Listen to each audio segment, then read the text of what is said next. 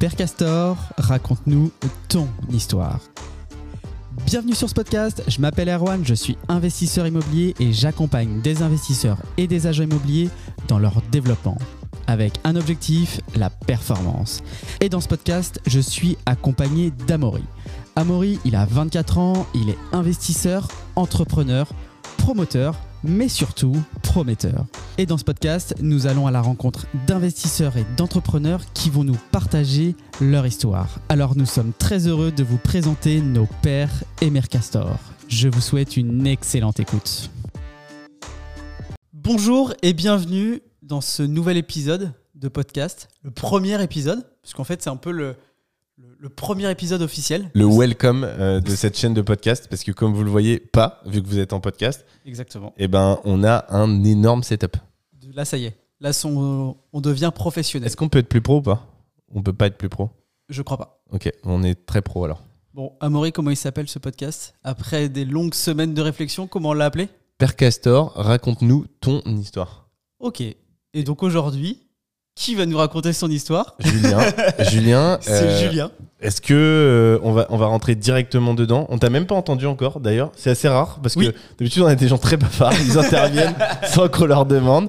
Mais là Julien il se tient très bien. Il est dans les starting blocks, vous ne le voyez pas, mais le micro est très loin. Ça lui Euh, fait peur, c'est le micro. Quand il est parti, il est parti par contre. Euh, euh, Julien, est-ce que tu veux bien nous raconter euh, ton histoire? Et donc, euh, juste pour rappel, tu fais le choix entre soit ton premier souvenir d'investisseur, soit ton premier souvenir d'entrepreneur, et on partira de ça. Et ensuite, on va suivre, comme d'habitude, cette petite rivière. Finalement, on va, tu vois, eh, regarde, tu vas voir, tu vas kiffer.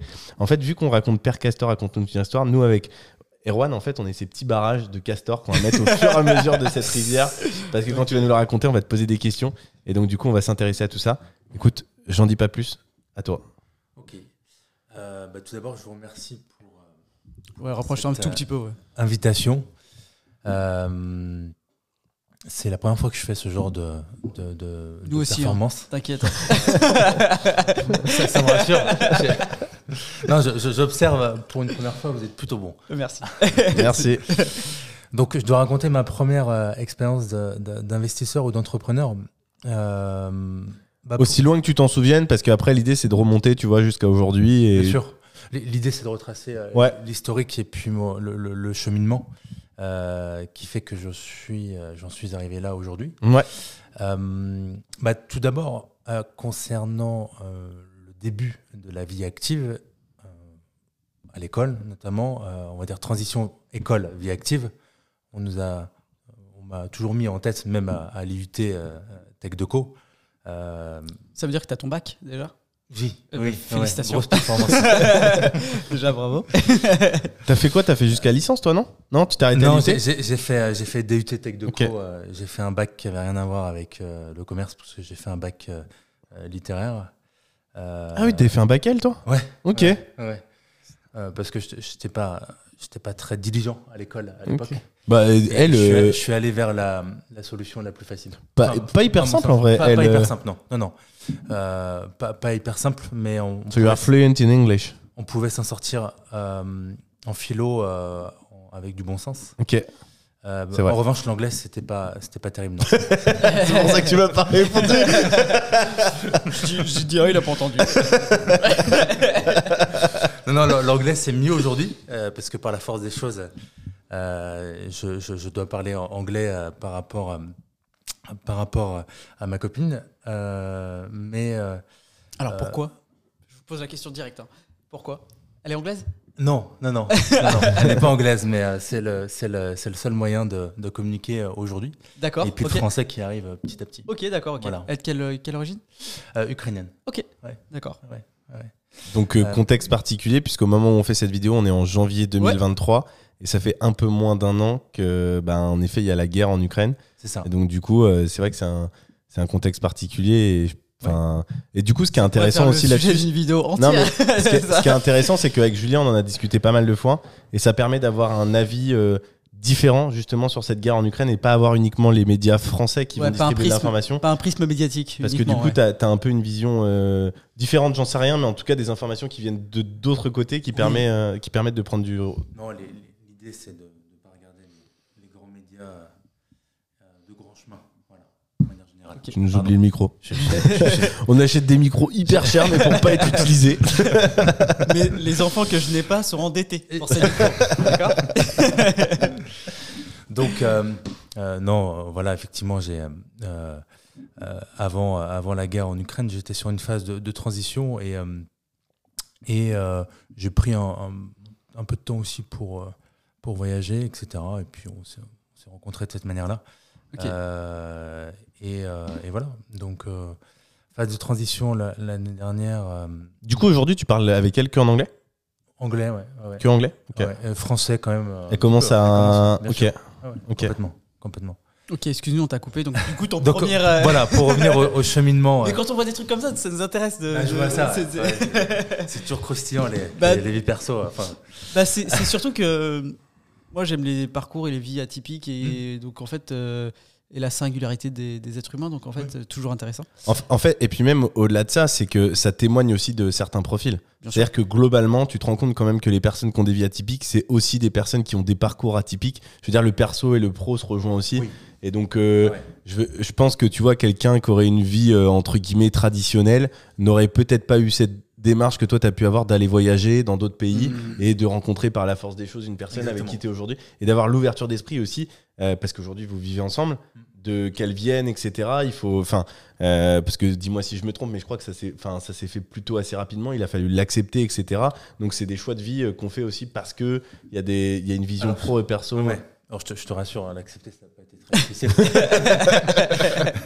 Euh, elle, elle appréciera le, le, le- compliment. euh, mais euh, non, non, c'est surtout que, euh, effectivement, on, se, voyait bah, une, une se- une semaine tous- les deux mois avant, avant la guerre. et effectivement, par la suite, quand, quand ce fameux 24 février a démarré, ça a accéléré les, les- démarches. Mais, mais quelque part, quelque part, effectivement, je n'ai jamais voulu, que ce soit au niveau pro ou perso, quelque chose de forcément euh, euh, conventionnel. Enfin, dans le fait, j'ai pas, c'est pas que je ne voulais pas quelque chose de conventionnel, c'est que je voulais quelque chose euh, qui me fasse vibrer, que ce soit au niveau Mmh, mmh. perso. Mm. Euh, donc je me, je me fixe pas de, de, de, de barrières. Euh, ce qui est sûr, c'est que dans nos sociétés, euh, on, a, on a beaucoup de filtres, malgré nous. Et euh, on, doit, on, doit, on doit les dépasser. Il y a- quand on est, il y a le poids, le poids de la famille. Euh, ensuite, il y a le poids de l'école, euh, de l'éducation. Et puis, euh, bah, le poids De la la société. sphère amicale, la société, etc. Mm. Euh, c'est pour ça que euh, quand, quand on continue après l'école à regarder euh, les médias de grand chemin, euh, c'est pour moi la, la pire chose qu'on qu'on puisse faire. Mm. Euh, il faut absolument avoir un avis critique. On parle de propagande en, en Russie. En Occident, euh, Mm. rassurez-vous, on est, on, est, on est bien servi aussi. Ouais, ouais. Donc, euh, pour revenir à la, à la partie euh, pro, Investissement. ouais. Alors, je, vais, je vais vous expliquer ce qui m'a mené justement à la, à la partie investissement ou, Entrepreneuriat. ou entrepreneuriat. Parce que toi, tu es plutôt, quand même, si je puis me permettre, entrepreneur. En- Je considère le métier comme marchand de biens comme Ouais, entrepreneur qu'investisseur. Tu es plutôt entrepreneur, toi. Ouais. Donc, bah, tout, d'abord, j'ai démarré euh, agent commercial dans une agence physique euh, en, en Mayenne. Puisque Donc là, on était en 2012. 2012. Bravo. T'as vu ça Bravo. j'ai pas fait de bio pourtant. Tu, euh, Je sais aussi que tu es signe scorpion et dragon. Non, ça c'est facile. Mais euh, non, non, ouais, 2012, euh, donc t'avais euh, 24, 23 Je sais plus. J'étais jeune. Ouais. Bah t'es quoi, t'es de Je 88 suis 88. Ouais, donc 24. Ouais. Ok. Et tu commences à... Je sais jamais prononcer. Cran Craon Cran. Cran. Cran, ouais. Ok. En tant qu'agent commercial. C'est ça. Agent commercial dans une agence euh, physique. Immobilier. Alors, Donc, agence, pour ceux qui. Agent commercial en agence immobilière. Exactement. Ok. Alors c'est un peu limite hein, le, le cadre, puisque normalement une agence physique ne peut pas accueillir d'agents co, mais beaucoup d'agences l'ont fait en France. Euh, euh, L'idée c'est que l'agence ne, ne, ne fixe pas d'agenda, de- d'objectif à l'agent co. Il ne doit, pas y avoir de soit li- libre. il doit Voilà. pas y avoir de lien de subordination entre les deux. voilà. C'est exactement le, le terme. Mais en réalité, t'étais complètement subordonné. Non, je rigole. Je non, rigole. justement, non, justement, c'était, euh, c'était vraiment le. et je remercie euh, Stéphanie et Séverine à l'époque, euh, les, les gérantes de l'agence, euh, c'est qu'elles m'ont fait pleinement confiance. Ok. Et j'ai démarré de manière très libre. Et, et C'était une seule agence ou c'était un groupe il y avait- y avait- y avait deux agences, une à la Guerche de Bretagne, en- Ok. en, Ille- en Ille-et-Vilaine, et une à Cran. Ok. Et donc, euh, concernant mon secteur géographique, euh, euh, elles ont décidé de me mettre sur un secteur qui, était considéré comme, euh, comment dire, euh, on va pas dire sinistré, mais, mais, mais avec des, des biens moins, moins, moins élevés, avec des a priori de tout le monde. Par exemple, je, je vais vous faire une, une comparaison qui est pour moi vraiment si- similaire en termes de, de, de de- d'endroits sociaux euh, côte à côte, mais différents. On va prendre l'exemple, par exemple, de Lyon et Saint-Étienne. Mmh. par exemple, Cran, euh, en toute proportion gardée, hein, évidemment, c'est à Lyon. Et à Renazé, euh, c'était. Mais, mais c'est un, super exemple, c'est-à-dire que euh, je pense qu'avec le recul, je préférerais vivre à Lyon mais investir à Saint-Etienne. Voilà, tu as tout compris. Effectivement, pour l'investissement. euh, et, euh, et justement, euh, moi, j'ai fait beaucoup de porte-à-porte. J'ai compris qu'effectivement, euh, T'étais juste à Renazé, toi? Ouais, ouais, Mais c'est combien d'habitants? À l'époque, c'était euh, ça doit être 3-4 000, il me semble. Ok. Et t'avais juste une ville euh, Les villes et puis les petits villages autour. Ok. Ok. Tu sais qu'on dit qu'un agent immobilier, pour qu'il travaille correctement et sereinement, Ouais. il lui faut 1500 boîtes aux lettres. D'accord. Ok. Je savais pas. Alors, ça dépend des secteurs Ça géographiques. dépend des secteurs. Si tu as de la résidence. du moyen euh, Voilà. à Renazé puis- pas celui de Nantes. Oui, mais ça dépend aussi si tu as secteur euh, secondaire, principal, etc. Hum, hum. Mais en moyenne, tu sais. 1500 boîtes aux lettres. Ok. Sur, euh, sur, au niveau national, c'est à peu près ce qu'on ce qu'on- Ah dit. ouais, je pensais plus que ça. Ok. Bah, 1500 boîtes aux lettres, ça veut dire que c'est des villes de 3-4 000 habitants. hein, euh, Ouais, bien plutôt- sûr. ouais. Plutôt 3000. Ouais. Donc 3000 habitants, euh, si, si, tu, Ouais. tu as de quoi faire. Ok. Mais euh, oui, après, moi, je t'avoue que j'étais pas vraiment dans les. euh, Au début, euh, on fait comme on peut. Et, à la fin, et à la fin pareil. J'étais pas dans les stats de 1500 boîtes aux lettres où euh, euh, j'étais plutôt. euh, j'ai toujours gardé un petit peu ce côté un peu instinct. Je sais que faut pas forcément parler d'instinct ou ce genre de choses euh, dans, Ah. dans les milieux scolaires ou, ou, dans, dans- dans les formations, mais, mais, mais je pense vraiment qu'il y a, il y a ce côté-là qu'il faut, qu'il faut garder. Euh, ça permet de. Moi, je disais pas instinct, je disais sentir les coups. Mais ça revient exactement. C'est revient exactement C'est même. exactement la même chose. C'est sentir que là, ah, là, il y a un truc ça, à faire. C'est ça. Donc, euh, euh, moi, j'y allais euh, dans le sens où j'avais rien à perdre. De toute manière, si je vendais pas, j'avais zéro. Mais dans les faits, si j'avais zéro, j'avais quand même. euh, j'ai démarré le métier, mais mes parents étaient pas très loin. Euh, donc, je crêchais euh, chez eux, en fait. Mais du coup, tu commençais à être entrepreneur à ce moment-là. Finalement, j'ai pas démarré salarié. J'ai premier- démarré, démarré à Janco. Ouais, Ouais, Dans- dans tu commences à être un, en Ouais. quelque sorte entrepreneur. Ouais, c'est ça. T'es en fait, t'as ta société en gros Voilà. au sein d'une agence. Ouais, c'est ça. Dans Oui, le- dans alors. le- dans le- Je me Ah, considérais pas comme, comme entrepreneur puisque je faisais partie Hmm. une agence physique et, euh, et, euh, et surtout, euh, j'avais mes parents, au pire, si ça se passait mal, euh, qui étaient là. Et, euh, et finalement, euh, ça s'est très très bien passé puisque, encore une fois, on a ces filtres euh, en tête euh, avec tel salaire, sortie de l'école, ça va être bien, etc. Alors, pas que l'école, hein, l'environnement familial, euh, tout. Et, et là, j'ai vu en fait qu'il n'y avait, pas de- il y avait pas de limite. Et, euh, et, euh, et à Janco, dans les faits, on gagne mieux notre vie que, que, que, que salarié. Et au-delà Si on est bon. oui, oui, forcément. Au-delà de l'aspect matériel, c'est surtout que j'ai vraiment kiffé cette, cette liberté. C'était nouveau, le fait de, de se balader dans, dans ma campagne, de, de faire le Sherlock Holmes, euh, que ce soit sur les, sur les sites d'annonces, certes, mais surtout sur le terrain. Et, euh, et j'ai rentré euh, beaucoup, beaucoup de mandats. Euh, c'est un secteur où on rentre beaucoup plus de mandats que, que dans les, Dès la les première année. de l'attention. Ouais, ouais, ouais. En fait, bah, les, les huit premiers mois, euh, euh, les huit premiers mois, je faisais à peu près euh, trois ventes par, euh, par mois. Euh, donc euh, oui, oui, j'ai bien fonctionné. ouais. Ouais, donc dès la première année, t'as fait euh, plus de 100 Trois, 000. trois, trois, trois, quatre ventes. Je faisais à peu près 3-4 ventes par mois. euh, et en fait, euh, je l'avais, j'avais toujours indiqué à Séverine et, et Stéphanie que, que l'idée c'était de. bah, je reste là effectivement. euh, et euh, euh, elle m'avait aidé déjà pour l'alternance juste avant. Mm. C'est vrai que je- j'ai zappé de vous dire, mais euh, après l'IUT, j'ai fait une année en alternance. euh, un truc un peu à l'arrache, mais euh, j'ai pas fait de. J'ai pas fait de licence, j'ai fait un certificat de qualification professionnelle euh, dans l'immobilier à l'ESCOT à Cesson-Sévigné. Et, euh, et donc ça, voilà, je, je l'aurais fait. euh, Enfin, je l'ai fait, oui, certes, mais euh, je l'aurais pas fait. euh, J'aurais appris sur le terrain aussi. Mmh. ça qui m'a apporté Bah oui, on- en grand chose. Mais j'ai fait l'alternance euh, chez, chez elle comme ça. Et euh, donc, euh, effectivement, c'était c'était un début. Et, euh, et l'idée, c'était euh, c'était euh, de, de faire euh, un passage euh, chez, chez elle, ce qu'il fallait. Donc, j'ai voulu me battre aussi euh, pour moi, pour, pour elle aussi, pour leur montrer que je pouvais faire et pour leur démontrer qu'elles avaient eu raison de me, me recruter. Et euh, bah, ça a très très bien fonctionné. Ouais, ça, ça a très très bien fonctionné. T'es resté combien de temps là-bas? Et je suis resté euh, du coup euh, euh, huit mois en- en- à plein temps. Ouais. Ouais. C'est-à-dire qu'au mois de septembre T'es resté deux, 2012, un an en alternance Ouais, et huit mois en agent. c'est ça, exactement.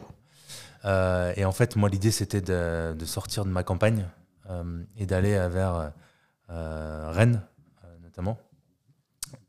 Et euh, bah, je suis allé euh, chez Blo en septembre 13? 2012. 12. Ah oui, donc 12. les 8 mois, c'était janvier à. 12, ouais. Qui, qui est un acteur euh, principal, voire majeur sur Rennes? Oui, Dans- en tant qu'en agent immobilier. euh, un transac, oui, ouais. C'est-à-dire que en, pro- en, en- comment, promoteur euh, Giboire, c'est ça. agence immobilière Blo. Mm. C'est ça. Et t'as le cercle économique de Rennes. C'est ça. c'est ça. C'est ça.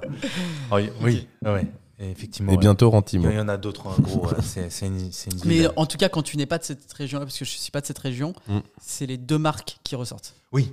Ah ouais, il y, a- il y a des gros aussi. Enfin, il y a, il y a Launay, euh, La Motte, Le gendre, euh, le gendre qui est, euh, qui est dans le promotion. plutôt, plutôt promotion euh, euh, et puis BTP, sauf de ma part. Euh, c'est une ville qui fournit de, des, des, Bah, qui des, des, des- des cadors dans, dans le Qui domaine. explosé ces Ah ouais, dernières années. Hein. Oui, Deuxième ligne de métro, euh, Ouais. ligne TGV en 1h29, t'es à Rennes. Enfin, t'es à Paris du coup. Une Euh, super côte euh, au nord à, à 35-40 minutes. c'est, Rennes, c'est une ville qui a explosé financièrement. Moi, je me souviens quand j'ai commencé à regarder en 2017. À l'époque, on était passé à côté parce que mon père euh, voulait pas y aller. Moi, j'étais à Lille en études. Et il y avait un studio à vendre de 32 mètres carrés à 16 000 euros à rénover. Voilà. Voilà. Donc, euh, bon, voilà. Papa, t'aurais peut-être dû te Ah, déplacer. Mais... Papa, peut-être eu raison, parce qu'il y avait peut-être de la mérule. Euh, Ça me paraît pas cher. non, le, me- le mec, euh, le mec savait pas ce qu'il vendait. 2017. Ça commençait déjà à monter un peu. hein. Les prix avaient Non, déjà non, augmenté, mais. 17, c'était plus cher. mais Ça devait ah être- oui, non, non, Il mais devait y avoir des problèmes, je pense. ouais, mais il y avait tout à refaire. Il y avait tout à refaire, si tu veux. Moi, même Mais- tout à refaire, t'as pas, t'as pas prix-là. Ah, moi, c'était une super affaire. hein. Ouais, c'est ça. Tu sais, j'avais- c'était un terrain euh, de 2 hectares, euh, pas très cher non plus. Ah, ça va. hein. Bon, vas-y, on t'a coupé. Et donc, euh, T'arrives à Blo. voilà, j'arrive à. Alors, déjà, j'arrive à Rennes, euh, un peu Ouais, cafard. Euh, Ah ouais? C'est gris. C'est très gris. Euh, Au Niveau de la météo ouais.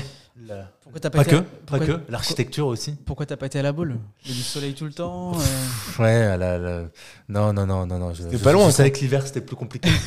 c'est vrai, t'as raison. Euh, Ouais, les mecs, ils font leur chiffre d'affaires l'été pendant deux mois, et le reste de l'année, ils sont tranquilles. C'est à la boule Non, c'est plus. tu veux dire dans la, dans- dans la restauration Non, non, Nimo, c'est c'est C'est pas différent. le sujet. hein. Ah, le salaud Concernant le. Parce que je l'ai taclé avant la vidéo. Je dirais pas sur quoi, je dirais pas sur quoi. Mais vous pouvez deviner en nous regardant. Donc j'arrive à Rennes euh, un peu coup de cafard et puis euh, je me dis bah là, euh, d'ailleurs j'ai tout approuvé. J'ai tout approuvé parce que déjà je viens d'un univers où il y a des codes différents. Euh, la campagne, même si je suis passé par Laval pour les études, ça reste euh, des, euh, des milieux avec des codes euh, légèrement différents. Je suis Oui, tellement d'accord avec toi. c'est Mais le, une- le gouffre entre les villes, il est. Ouais. Tu imagines, tu fais un, un cran euh, Paris. Ouais. Je pense que tu, Ouais. tu te déconnectes, quoi. Oui. C'est un truc de ouf. Bah c'est oui oui c'est euh, c'est deux salles deux ambiances. ouais. Ouais. En fait, quand, quand à- sur les JT, ils te parlent de la, la région, je pense qu'ils ils pensent, eux, dans leur tête, ils pensent à Nantes, Rennes. Eux, pour eux, ça, c'est la région. Oui, oui. Mais la vraie région, c'est les communes de 3000 habitants. hein. Ça, c'est la Ah, il y a vraie des- région. Oui oui oui. Ça, ça dépend des JT. ouais, ça bah, en général, ils disent province, mais moi, je préfère le mot euh, région. Ouais province. Parce que C'est un, province, truc de, ça pa- fait. c'est un euh, truc de parisien, ça. Oh là Exactement. bah, j'ai eu un peu ce- ce- cette impression et, euh, et, euh, euh, ce type de remarque euh, quand je suis arrivé à Rennes. Alors c'était c'était c'était pour se marrer. Vous voyez bien que c'était pas méchant. Mais euh, j'arrive à Rennes et on me demande euh, euh, si j'ai l'électricité à, à l'écran. Non, C'est le truc basique. euh, euh, Tu leur as dit que non, évidemment, et que tu étais content de les découvrir. C'est ça. et puis là, ils étaient désarmés. Non, non, et, et, euh, effectivement, je, je suis arrivé avec euh, quelques, euh, bah, quelques, quelques a priori, mais, mais euh, Blo m'a- fait confiance et, et je les remercie. Euh, il savait que j'avais bien fonctionné dans ma, dans ma petite agence. Euh, Tu, tu peux. T'es chaud à donner les chiffres? Tu te souviens ce que t'as fait ou pas? Ouais, j'avais fait en hors taxe, j'avais dû faire 125, 130 en 8 mois. ouais. Ok, cool. Cool. Euh, pour un début, ouais, c'était bien. Surtout sur ce type de secteur, j'étais vraiment content. Surtout qu'en 2012, les prix étaient, la moyenne des prix était moins élevée. Non, mais Donc, surtout euh, que la moyenne des coms, c'est Surtout si tu c'est fais 30. 5 entre 5 et 7 000 euros. Surtout si tu fais 30, si tu fais des 30 petites ventes. Sur, sur- ouais, sur 30 Ouais. ventes. En ça fait, c'était, euh, je crois que j'avais fait à peu près 24. 24 ventes. Ok. Euh, Enfin, euh, oui, c'était c'était ça. Et euh, C'était ta deuxième année par contre. T'avais fait une non, la, première année, je te parle chez, euh, chez euh, Immobilier D à Lacran. Je, je te parle, je, je reviens là- là-dessus. en fait, Blo s'était fié aussi par rapport à mon CV, par rapport à mon historique. Euh, ils, ils connaissaient un petit peu, puisqu'ils ils ont des origines paysannes comme, comme moi. Mm. Donc ça, ça leur parle. Donc effectivement, ils, ils étaient marchands de bestiaux il y, a- il y a longtemps. Mm. Mon grand-père était marchand de bestiaux aussi. Euh, donc euh, la terre, le commerce, euh, on connaît un petit peu. Euh, mais mon père n'était pas marchand de bestiaux, il était agriculteur classique. Mais voilà, tout ça a fait que Blo m'a compris et il savait que j'allais bosser. Donc j'ai été bosseur. Et donc il y a eu une formation Blo au début. Et, ensuite j'ai fait, j'ai bien, fonctionné parce que j'avais aucun a priori. Je venais pas du sérail et j'avais tout approuvé. Euh, donc euh, que ce soit humainement, euh, professionnellement. On m'a on m'a mis dans une agence au nord de Rennes qui s'appelait Béton. Et c'était l'agence un peu boulet, entre guillemets. c'est ce qu'il me disait depuis quelques années. C'était une belle agence en plus. Et il me disait, certains négos, il me disait, ah, tu vas, ça va pas fonctionner comme les autres, pourquoi ils t'ont mis là-bas, etc. Et, euh, et ça a bien fonctionné ouais, la, la première année. euh, T'as fait combien? euh, j'ai j'ai fait 220 hors taxe. Pas mal, hein, première année. hein. Donc, euh, donc ça a bien, bien fonctionné. Et donc, euh, bah, un peu moins d'a priori. Et puis, euh, et puis voilà. Donc, euh, Donc là, t'as fait euh, 4-5 ans chez Blo ça? Non, non, non. Moins j'ai que ça? fait- J'ai fait, j'ai fait deux ans. Deux Ouais, ans. J'ai fait, j'ai fait deux ans. Et puis après, euh, bah, période. T'avais de- commencé à investir à ce moment-là ou pas encore? Non, pas encore. J'étais pas. un- Moi, j'ai investi euh, tard en fait. Ok. J'ai surtout. euh, Toute proportion gardée. hein. Il y a des gens qui ont 40 ans qui n'ont pas investi qui regardent cette vidéo. Oui. non, mais, non, mais t'as raison. Bien sûr. Non, mais parce que moi, on m'ennuie- à chaque fois, on me dit ouais. Bien sûr. euh, Non, non. C'est j'ai- pour ça que je te dis ça. Non, non, j'ai vraiment, euh, j'ai vraiment euh, fait les choses euh, step by step. Euh, en mode euh, j'y vais, euh, je bosse, euh, j'essaie d'être pragmatique, euh, de bien fonctionner dans ce que je fais et, à- et surtout euh, évoluer. Euh, donc ensuite l'étape donc salariat. Alors effectivement, je suis passé d'indépendant à salarié chez Blo parce que je voulais connaître un gros système. Mm. Euh, donc Blo, c'est une grosse machine. Euh, ils ont une très bonne formation. Et euh, j'ai appris euh, pas mal de choses chez eux. Et donc ensuite, je me suis, je me suis mis indépendant pour une franchise qui s'appelle 3G Humo Consultant. Mais bon, peu importe les, les- les couleurs. Et surtout que Je, je. je rejoins totalement Ouais, cette. ouais, euh, ouais. Ce qui compte, c'est- ce qui compte, c'était- c'est la personne et l'agent immobilier. Exactement, voilà. Qu'on soit. euh, le, siège était, était à Annecy. euh, Tu les connais, toi, Aaron Non, non, mais je, je rejoins complètement. Euh, et c'est des discussions d'ailleurs qu'on a déjà eues tous- Ouais. tous, les deux. Euh, je pense que la force euh, d'un agent immobilier, c'est l'agent immobilier.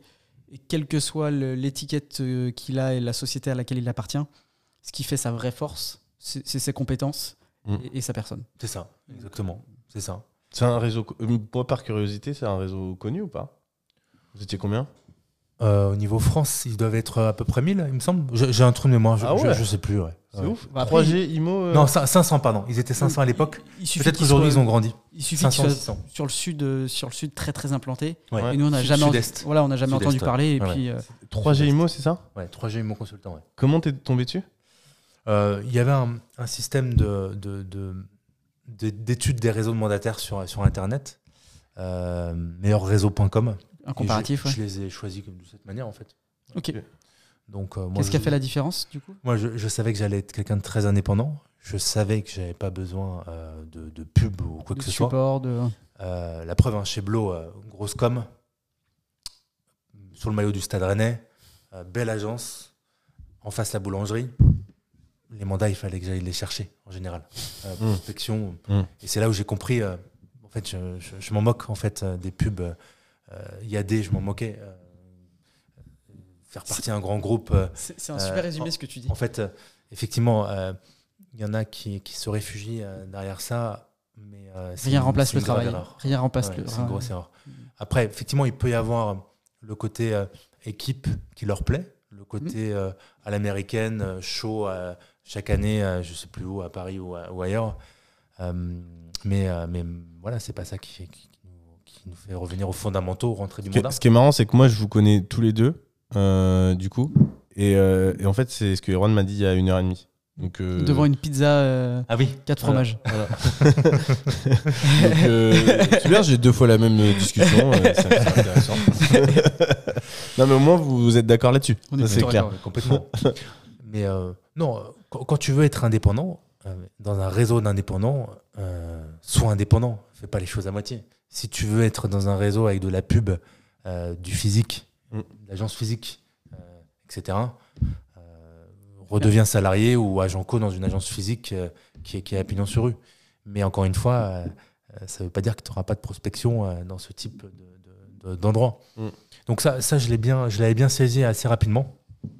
Et, et donc je suis allé chez eux. Voilà. Et, euh, et en fait, j'avais bien compris qu'ils offraient pas grand chose, si ce n'est la, la carte T. Et euh, c'est ce qu'il me, faut- c'est ce qu'il me fallait. Voilà. Ok. Euh, des mandats, carte T, euh, un peu de couleur. Et puis, euh, et puis moi, moi, ça tombe bien, j'avais mes souliers. Euh, et, puis, et puis ma motivation. Et j'ai fait. euh, T'es venu à Nantes ou t'étais ouais, à Rennes Nantes, Nantes, Nantes direct Nantes, Nantes. Donc, j'ai fait- 2015 Ouais, fin 2015, ouais. Ok. Ouais. Une année un peu de transition euh, tranquille. Euh, fin 2015, donc je commence à Nantes et là je connaissais personne. Euh, Pourquoi Nantes? Pourquoi Nantes? Parce que bah, c'est un peu l'image que j'avais de, de- de loin. J'ai voulu changer de ville. J'aurais commencé par Nantes, euh, j'aurais peut-être fini par Rennes ou par, ou par Bordeaux. T'avais pas une clause de non-concurrence chez Blow C'était Ah, pas si, lié à si, ça? si, si, si, si, si, Ok. si, si, exact. Euh, J'avais une clause de non-concurrence. Si t'as des questions là, sur la clause. je, je- je sais, je sais plus exactement c'était combien, honnêtement. euh. Et, et- et Euh. Est-ce que la clause de non-concurrence, ça voulait dire qu'ils te rémunéraient alors que t'es chez Oui, t'étais ouais. chez toi Ok, Ouais, waouh. c'est ça, exactement, ouais. C'est- ce qu'on appelle le chômage. Non, non, mais c'est- franchement, je trouve que ça extrêmement courageux de la part d'un ancien employeur. Parce que, honnêtement, je suis pas sûr que la nuisance que tu aurais pu créer en dehors de la société était la hauteur de ce que ça te coûtait. Évidemment. évidemment, Donc, je trouve que c'est une dépense incroyable Pour, euh, pour pas, pour pas grand chose. pour pas grand chose. Je, je- C'est peut-être leur politique. c'est la première, en fait, c'est la première fois que j'entends Ouais. dans l'immobilier Ouais. une, une agence paye la clause de. Ah ah ouais. C'est assez, Ah, c'est assez bluffant. Parce qu'en fait, c'est en gros, c'est c'est l'équivalent de ton salaire. C'était à peu près l'équivalent de ton c'est ça. Deux ans, un an? Euh, c'était. euh, non, non, c'est. Euh, non, non, c'était, c'était calculé sur le salaire, mais c'était, pas le salaire. hein, C'était Oui, oui, non, mais, j'ai, plus en tête. Mais le, le, ce que tu recevais tous les mois était à peu près un équivalent d'un salaire que tu avais avant, à peu près, non? Ah non, non, non, non, Beaucoup non, plus- non, c'était moins. C'était beaucoup moins. moins Ok, d'accord. Bien sûr. Non, Ok. ils sont pas fous. Non, non, mais parce mais, que je mais- sais qu'il y a des. c'était, voilà, c'est- c'était la compensation. euh, mais, mais je touchais pas le chômage, hein, parce que j'ai, Bah oui. démissionné. C'était pour rigoler. Hein. Ah, ouais, Parce que ah, en- ah oui, d'accord. En vrai, je me suis dit ça, les gens ils vont me tuer, je pense. Ils vont dire Ouais, le chômage, c'est pas fait pour ça. Non, non, nan. sur, rien du tout. ouais. non, non, j'ai, justement, j'ai, démissionné et j'avais pas trouvé de, euh, de. Je voulais me faire quelque temps un peu en mode sabbatique, se réfléchir, être tranquille. Et euh, je savais que j'allais retrouver quoi qu'il arrive. Donc euh, j'avais un degré de confiance en moi. Alors peut-être parce, Ouais, que parce que j'avais pas de famille, enfin j'avais pas de, Ouais. pas de compagne, Ouais. pas d'enfant, etc. Ouais, C'était plus facile de, de faire les choses dans, dans, dans Ah, cette direction. fait, t'avais fait des grosses années, non? Oui, aussi, j'avais mis de côté. Parce que t'as fait 2,20 la première et t'es pas monté à 2,80 hors taxe sur ta meilleure année? Euh, en tant qu'indépendant euh, par la suite. C'était après? Oui, c'est pas chez Blo Exactement. C'est ouais. Ah. Ah. Ça, en tout cas, tu savais que tu pouvais produire euh, grosso modo 200. Oui, je savais. je savais. si tu, si Ouais. tu- Alors, indépendant, la première année, honnêtement, je pensais pas faire 200. Euh, et j'ai fait exactement comme la première année de chez Blo, j'ai fait 220 ma première année à, à Nantes. Euh, parce que. euh, Avec un taux de commissionnement plus important. Ah bah, rien à voir. J'étais euh, j'étais à 92% de la com. Ok, je comprends pourquoi tu as pris une société qui était euh, méconnue. Avec un petit forfait de 400 et quelques 490 euros par, par mois pour tout ce qui est. euh, À 490 euros par mois le forfait? C'est beaucoup. Bah, ça me paraît beaucoup, ouais. Bah, Bah, Amaury, tu préfères avoir 70% de la com euh, Ah non, mais. et, et- et rien payé en, en forfait. Ah Moi, je te dis, hein, je préfère avoir 92% de la com Ah bah et, oui, payer, et mais payer- parce que- mais et parce payer que- quasiment 1500 ou 2000 euros de forfait par mois. Non, mais parce que tu disais que. Tu disais pas que... d'autre réponse à apporter. Non, mais parce que tu- tu disais que 490 euros, t'avais t'avais pas grand chose derrière si ce n'est une rétribution assez forte Oui, de la com, tu vois. Bah, Il a une c'est- analyse- C'est déjà beaucoup. il a une analyse- énorme, La carte T, la délégation. Ouais, bien sûr. Non, non, mais, non, mais par puis, rapport au réseau, les sites hein, aussi. hein. au réseau habituel, 490 euros, ça me, ça me paraît élevé, tu vois, Oui, par mais rapport parce à que toi, tu regardes que les 490. Toi, tu regardes 490 et 92%. Bien sûr, non, mais bien sûr. Après, fait, c'est le est-ce que tu avais 92% parce que tu as déplacé un plafond ou tu avais 92% quoi qu'il se la passe Dès Ok. le premier euro. Incroyable. Premier En gros, leur philosophie, c'était, du coup, c'est de, de- d'avoir une mensualité assez forte, mais par contre, une rétribution extrêmement forte de l'autre côté. En fait, ils gagnent de l'argent sur La les abonnements. mensualité à Maury, elle n'était pas forte, je le répète. Auraient- J'aurais pu avoir une mensualité à 1500 euros par mois, ça m'aurait pas gêné. Il- Non, mais tu fais le rapport. Calcul, Ouais, ouais, calcul, faudrait y a faire pas le de calcul, ouais. calcul Y a pas 300 de 000, difficulté. 300 000 euros de chiffre. Oui, oui, non, mais après, là, t'es- non, mais tout le monde fait pas ces chiffres-là. Oui, Attends, mais- eh, 280 000 euros, à mon avis, t'étais dans non, le top. je l'ai fait qu'une année, hein, 280. Ouais, mais même C'était pas ma 250, moyenne. 250, euh, t'étais, t'étais dans le top euh, 50 du groupe. Ouais, même mais top c'est- 20. Non, mais non, parce Ah qu'en bah, fait, oui, oui. Bah oui. Oui. et puis il y a autre chose, c'est qu'en en ayant cette stratégie-là, ils sont sûrs. Oui, d'avoir qu'ils ont que des tueurs. top Ils ont que des tueurs, bien sûr. Alors, ils, ils, ont- Principalement. ils avaient différents forfaits. hein, il y avait- Ils n'ont pas, ils ont pas, des, ils ont pas une moyenne comme euh, certains mandataires chez IAD à Ouais, 27 000 ouais, euros ouais, d'honoraires annuels. Ouais. Parce C'est qu'en fait, là, effectivement, si tu fais 30 000 balles par an, Ouais. t'as aucun intérêt Ouais. à aller sur un réseau comme Ouais, celui-ci. Il ouais. vaut mieux aller chez Ouais. IAD ou Bien autre sûr. chose. Et tu, tu disais qu'ils avaient euh, du coup plusieurs forfaits. Voilà, donc il y avait des forfaits qui correspondaient aussi à d'autres, euh, avec, euh, je sais plus c'était combien, c'était 70% de la com ou euh, 85. Et, en- et il y avait là un, un forfait justement mensuel beaucoup moins élevé. Mm. Ok.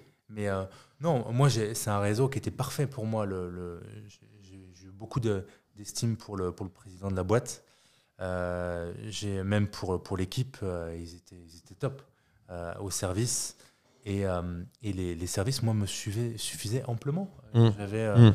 euh, Le Bon Coin, euh, etc. Alors, effectivement, il manquait Ouest France à ce moment-là. Mm. C'est venu par la suite, euh, quand j'ai quitté d'ailleurs. Mais, Oui, mais parce bon, que- c'est pas, c'est pas ça qui m'a empêché de vendre. La carte T, des mandats exclusifs, Voilà. des cartes de visite. voilà. T'es t'es resté combien de temps là-bas? Ah, je, je suis resté combien de temps là-bas? Je sais même plus moi. Euh, parce que j'ai créé, j'ai créé euh, Amcare euh, réseau de mandataire en 2019. Donc euh, 2000, euh, bah, quatre- 2015, 2000. 4 ans quasiment. Ouais. Ok. Quand tu as créé quoi tu dis? Ah, Amcare, j'ai créé un réseau de. C'est c'est la suite, tu vas trop vite. Tu vas trop vite. Ah, mais je t'inquiète, c'est passé. J'ai dit quoi? Ça va être la première vidéo de 7 heures. Ouais, parce que finalement, tu parles. Hein. Tu parlais pas au début, mais alors là, c'est roue libre. hein. Euh, Donc, du coup, 2015-2019, tu fais entre 200 et meilleure année 280 hors taxe, c'est ça. en gros. C'est ça. Donc, es dans le. Tu te souviens de ton meilleur classement? Ça m'intéresse, J'ai fait entre comme ça. 180 et 280. J'ai Ok. fait une année à, à, 100 à 180. Ok. Euh, C'était la- l'année de la création euh, d'Amcare. Euh, Ok. Là où on Ouais. dirait euh, Ok. un petit peu. on était Et puis sur mes premières opérations, on en parlera après euh, à titre perso. Quand tu fais 280, euh, tu travailles 35 heures par semaine? Non, non, non. Tu travailles combien de temps? Tu, non. tra- tu charbonnais à mort je, je ou comptais pas honnêtement. Tu penses que tu étais à 50 ou Non, tu- je, je charbonnais beaucoup au début, Ouais. euh, avec beaucoup de porte-à-porte parce que je connaissais personne. Et puis j'avais pas de clients, j'avais pas de réseau. Et ensuite, j'étais beaucoup. Mon idée, c'était d'être de plus en plus pragmatique. Au début, je travaillais effectivement euh, euh, du lundi au, au- au samedi, mais si je voulais partir un week-end prolongé à l'autre bout de l'Europe, enfin peut-être pas à l'autre bout, hein, c'est pas très, c'est pas très, c'est pas très euh, éco, mais euh, mais j'allais sur des sur des pays voisins pour pour des week-ends prolongés. Tu y allais en train, Euh, toi? Non, non, Non, tu parles d'écologie, donc. euh, non, non, non, non, non. Non, non, je- je- j'allais, euh, je prenais l'avion, euh, puisqu'effectivement, euh, euh, on connaît tous euh, ces, ces vols faciles. euh, Ouais, parce qu'à de- mon de avis, un, Nantes. un Nantes-Prague, euh, 10,50€, euh, t'as l'aller et 11€ t'as le retour, quoi. Non, non, non, non, non. Tu, ri- eh, tu Non, rigoles, mais il y en a tu- qui avaient ces prix-là. hein. j'ai fait Nantes-Prague et c'était 220 euros aller-retour. Et c'est déjà. C'est déjà Ah non, non, non, je, eh, je te jure qu'il y a des allers-retours. Il y a des mecs que, avec qui j'avais discuté, là, qui avaient euh, en République tchèque, euh, qui allaient à un moment donné. Ouais. Il y avait une période, ils venaient d'ouvrir la ligne Nantes-Prague et ils payaient euh, 20 balles aller-retour. Donc, euh, non, non, ça existe. Oui, ça peut arriver sur des, sur des, oui, sur des, sur des offres exceptionnelles. Du coup, tu euh, faisais des petits week-ends en. Voilà, je- en fait, moi, l'idée, c'était d'allier euh, évolution professionnelle, euh, qui fait au quotidien. Je suis quelqu'un d'assez entreprenant, mais j'oublie pas la notion de plaisir. Ça, c'est clair, net et précis. Si j'ai pas de plaisir, j'y vais pas. Tu prends du plaisir avec nous là à faire ce podcast ou pas? Bah, carrément. c'est- c'est, euh, c'est, euh, On peut continuer alors. C'est- C'est c'est- c'est nouveau, c'est c'est marrant. On a, on a des beaux, euh, on a des beaux microns. euh, Ouais. et, puis, euh, et puis, en plus, je, je- je peux dire, euh, les, les- les Français veulent savoir. Donc ça, ça c'était, c'était mon petit kiff. c'est bon, c'est Et- fait. et, euh, du coup, je le fais. C'était Drop the mic. Moi, j'ai j'ai une question. Euh, parce que là, on parle un peu d'immobilier, donc ça, me- tu vois, ça, ça- ça me parle. La semaine dernière, c'était foot, euh, là, c'est immobilier. Euh, pour toi, qu'est-ce qui fait la différence entre quelqu'un qui fait 300 000 euros de chiffre d'affaires? Donc, pour les gens qui ne savent pas, 300 000 euros de chiffre d'affaires, Tu parles en- moi, je En- parle toujours hors taxe. hein. hors taxe facturé euh, Ouais, agence. ouais, ouais. Euh, on fait partie clairement des meilleurs agents immobiliers en France.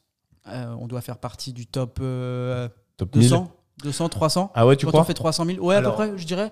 Je, je, je sais pas, Sur, peut-être. sur ouais. Ouais. allez, top 500. Au pire, temps 500. Donc, on, Sur, euh, je sais pas, il y a quoi Il y a 30, 40 000 En agents fait- immobiliers, je sais pas. En fait, euh, moi, Qu'est-ce quand- qui fait la différence entre voilà, cette personne-là et quelqu'un qui fait un chiffre d'affaires qui permet de vivre de l'immobilier de manière correcte, mais sans que ça soit exceptionnel On va être à 130, 140 000 euros en taxes. Qu'est-ce qui fait toi, pour toi la différence entre celui qui fait 140 et celui qui fait 300 Moi, je l'ai remarqué puisque j'ai euh, j'ai eu l'occasion de, de rencontrer de- d'autres mandataires, d'autres agents immobiliers. Et je le vois bien, la, la- la seule, une des seules différences, euh, c'est euh, c'est, euh, le fait de. C'est la peur, le fait de ne pas avoir peur et d'y aller. Donc, passage à l'action. Passage à l'action. Voilà, l'action, l'action, l'action, l'action. Euh, porte à porte, euh, c'est le, c'est un, un vrai levier au début quand on ne connaît pas un secteur. Mais après, c'est euh, aussi euh, euh, tenter des approches avec, euh, pour son réseau euh, avec des gens qui peuvent vous apporter quelque chose. Euh, ça peut être euh, un notaire, euh, ça peut être dans le milieu judiciaire, chargé de tutelle, etc. etc. En fait, c'est de chercher des, des, des, moyens différents. Il ne faut, surtout pas aller vers le, le boitage. La, la- prospection boitage avec on arrose un quartier, c'est impersonnel, tout le monde le fait. Pourquoi faire comme tout le monde? Donc, euh, Comment tu faisais ta, ta prospection, toi? T'as pas un petit tips à nous donner Le- Euh, celui, que j'aime En fait, bien. bah, il y, a- il y a eu deux types. Euh, Il y a eu le, mon début d'activité où effectivement je faisais pas mal de porte-à-porte. Ouais. Et euh, euh, je, je m'organisais pour notamment les, les fonciers où, où, euh, je ne pouvais pas avoir les propriétaires en direct, volets fermés, etc., pour avoir les coordonnées euh, des, des parcelles cadastrales. Donc euh, bah, je, je- je- j'allais vers l'étude notariale partenaire euh, et, euh, et ils m'envoyaient les, les- les coordonnées. Euh, T'avais t'avais pas un, une- un autre petit truc que j'ai- que j'aime bien? Tu l'as en tête? Je sais pas si tu veux le partager celui-là. Euh, bah, la prospection, c'est très vaste, ça peut être très varié, en effet. non, mais l'idée, c'est de faire la prospection toujours dans le respect. Euh, prospection porte à porte. J'ai euh, j'ai toujours été bien accueilli ou, ou au pire froidement, mais, mais avec pas de soucis derrière. Euh, honnêtement, hein, j'en ai fait des centaines. Et, euh, Puis il y a un, y a passeport. Il y a un passeport, c'est le sourire. Ouais, clairement. Et y aller euh, avec euh, le, le sourire. Alors, pas, pas le sourire commercial, hein, le sourire. hein. La bienveillance. Voilà, normal. Voilà, tranquille, on n'en fait pas des tonnes. On va droit au but. Et, et ça, en fait, les, les propriétaires le, le ressentent. Et j'ai compris que les propriétaires étaient très intelligents. Ils Ils sont pas comprenaient tout. Ils sont pas dupes. Ouais. Ouais. À partir du moment où tu te, tu te comportes en, en commercial euh, qui sait tout, euh, là, c'est le début de la, c'est le début de la fin, ouais. clairement. Donc, euh, faire, beaucoup, faire preuve d'humilité, se remettre en question et y aller. Et puis, eh ben, derrière, il y a des, franchement des, des surprises incroyables, des très très belles surprises. Euh, en porte-à-porte, euh, euh, je peux raconter quelques anecdotes. C'est un peu l'idée aussi de la Complètement. l'interview, mais Bah, on, on- on attend que ça depuis tout à l'heure. c'est vrai. c'est vrai que j'ai- un peu de mal à donner des choses précises. Bah oui, J'ai euh, peur attends, de je te- me. Je te pose des Ça, questions et t'oses pas y aller là. La, la- la caméra, ça. ça- Concernant le l'anecdote, je peux, je peux raconter euh, celle de la de l'avenue de la, de la non la petite avenue de Longchamp à Nantes. Donc, euh, bah, en fait, euh, il y a un, un samedi après-midi, je voulais aller en ville, je voulais pas forcément bosser. Puis je me suis dit tiens, euh, j'avais un réflexe en fait sur, sur, euh, sur une petite avenue euh, en allant en ville. Je vais, je vais y aller, je vais juste y aller, aller une demi-heure. Voilà. Et j'y vais, et là, je tombe sur un monsieur qui refait, qui nettoie la, la façade de son. non, c'était la porte de son garage. Il la nettoie, et puis il me dit Bah oui, ça va être en vente lundi. Il y a- il y a l'agence Schumann, en fait. euh, donc. euh, Ils seront contents de savoir qu'ils ont raté la vente. c'est ça. Euh, qui, euh, qui va, qui va l'avoir en vente. euh, et puis, bah, ils avaient un mandat simple. effectivement, là, c'était compliqué là, de, de retirer parce que, a priori, c'était quelqu'un qui connaissait bien. Donc, je pouvais pas avoir le mandat exclusif. En général, je rentrais quasiment que des mandats exclusifs. Donc là, fallait juste être plus rapide. voilà, exactement. T'as tout compris. Et j'ai eu une offre en début de semaine. Et, et en fait, les propriétaires, ils n'avaient pas Internet, ils n'avaient pas d'ordinateur. Et euh, ils habitaient sur euh, l'île de Groix, euh, donc au large Côté de Lorient. On y va. Ouais. Allez, je vous emmène. Je vous emmène, les gars. Allez, On y va. C'est ça. Mais non, mais je, vous emmène. T'as été là-bas? Donc voilà, bah, soyons pragmatiques. Il faut une offre contre-signée. Donc euh, je vais là-bas. Et euh, donc euh, j'y vais avec un, un- un petit monsieur que j'ai j'ai rencontré à, à- à Nantes qui, qui est agent immobilier dans l'immobilier d'entreprise et qui, a 60, euh, qui avait 70 ans à l'époque. Euh, et euh, quelqu'un qui, qui aimait bien me voir, qui, qui, qui aimait bien parler avec moi et il me demandait comment je faisais en prospection, Vous etc. voyez le petit jeune qui. voilà, ça, lui redonnait une, Ouais, ouais, ouais. du, du peps et, euh, et c'est quelqu'un que j'apprécie beaucoup. C'était l'homme au chapeau et, euh, et je faisais un peu la référence avec moi. Lui était Sherlock Holmes sur la forme et puis moi sur le, sur le fond, j'allais euh, prospecter parce que lui il fonctionnait beaucoup au réseau. il habite à. Nantes depuis longtemps. Donc je l'ai ramené avec moi et, euh, et on a pris le, ferry euh, à Lorient. Donc euh, bah, Lorient, ancienne ville occupée, on voit tous les blocos, etc. Bon, petit, petit, moment voyage, voilà, c'était plutôt cool. J'étais juste passé à, Lorient rapidement de loin. Donc ville assez, assez grise, mais pas liée, on va dire pas liée à la pierre, mais liée plutôt au béton. Et mais coup euh, côte, côte sympa tout de même. Et cette île, cette petite île très charmante, l'île de Groix. Donc on prend le ferry. J'étais euh, avec mes souliers, euh, ma petite sacoche et mon et mon offre, enfin le cliché de l'agent immobilier avec sa petite sacoche là. À l'avant du ferry, je vois C'est ça. tellement la scène. C'était ça, ouais. Vraiment, ouais. C'est exactement ça. ouais. Un Et- film des années 50. C'est euh, c'est- Avec le- l'autre offre derrière au bout du ferry, quoi. Ouais, non, c'est- Non, ça, ça- ça me fait penser à, à ce film avec. euh, à se battre dans les cuves et dans, Mais- les, dans, dans les ouais, ouais, dans la non, suite non, du- non, avec Lé- Leonardo DiCaprio, euh, Shutter Island, Ah oui. où, euh, où ils sont dans le bateau. Et puis il doit enquêter sur les mystères, euh, les morts sur l'île. Ouais. Et puis on arrive vers l'île, l'île qui se découvre euh, derrière le brou- brouillard. Ouais. Et là, on, on- on arrive. Il est ouf ce film d'ailleurs. Ouais, ouais, il est Incroyable. très prenant. Ouais. Ouais, très- un film que je conseille. Et tout à la fin, tu comprends le film. Ouais, ouais, Si vous si comprenez pas pendant comprendre, deux heures, au deux début. heures et demie, c'est normal. Et donc c'était un peu le même système là, c'était euh, euh, super ambiance. Et on arrive, euh, on a un peu faim, on se prend un sandwich euh, dans le bar qui est juste en face. Et euh, on sent les, euh, les locaux, euh, les tenants du bar qui sont euh, euh, froids, un peu bruts de décoffrage, mais très gentils au fond. Voilà, donc. Des- mais tu connais des terriens, des, Ouais, c'est tu ça. vois, tu- tu- Du coup, je les comprends d'emblée en fait. des Ouais, Iliens, ouais. des Iliens, des terriens. C'est ça, euh, exactement, Des valeurs communes. Euh, eux, c'est mer, moi, c'est terre. Ouais. on, on se comprend. Voilà. Ouais, c'est un peu comme l'ava- Avatar, la force de l'eau, quoi. C'est pareil. Il y avait la forêt au départ, et puis maintenant il y a la force de l'eau. C'est ça. Exactement. Oui, c'est ça. ouais. Les, les Iliens, ils ont quand même, euh, ils ont quand même un sacré caractère. hein. Je trouve que c'est quand même un autre niveau de la campagne. hein, moi, je trouve. hein. Si je puis me permettre d'avoir mon avis là-dessus, Euh, pour être allé sur plusieurs îles, parce que dans le golfe du Morbihan, on en a quelques-unes. Watt, Edic, euh, Belle-Île, euh, parce que j'y suis allé Ouais. plusieurs fois pour faire Ah ouais. des soirées, etc. Euh, vu qu'il y avait des raison, mecs de- du secteur qui étaient au même lycée que moi. Franchement, La meilleure de toutes, c'est Eddie, qu'on est d'accord. ouais, ils ont un sacré caractère, hein, les mecs là-bas. hein. J'adore. T'adores Ah, j'adore. C'est- chronique voyage ou. euh, ouais, bah, C'était l'une de nos vidéos. euh, Vous avez bien raison. si tu veux regarder, Vous avez bien raison. lien juste ici. Allez, a- a- cadeau euh, au monteur. Et donc, euh, euh, on reprend des forces. Et, euh, et en fait, les propriétaires, euh, ils habitent à l'autre bout de l'île. Mais euh, pas de taxi. Uber, c'était un peu compliqué. C'était plus Uber avec un H. ouais, c'est ça. En 205. tu en tu l'as 205. fait à chaque fois que tu racontes cette histoire ou pas Non. Parce que c'est marrant. tu nous l'as pas fait là Non, non. Elle est bien celle-là. Uber avec un- Et euh, on prend des vélos électriques.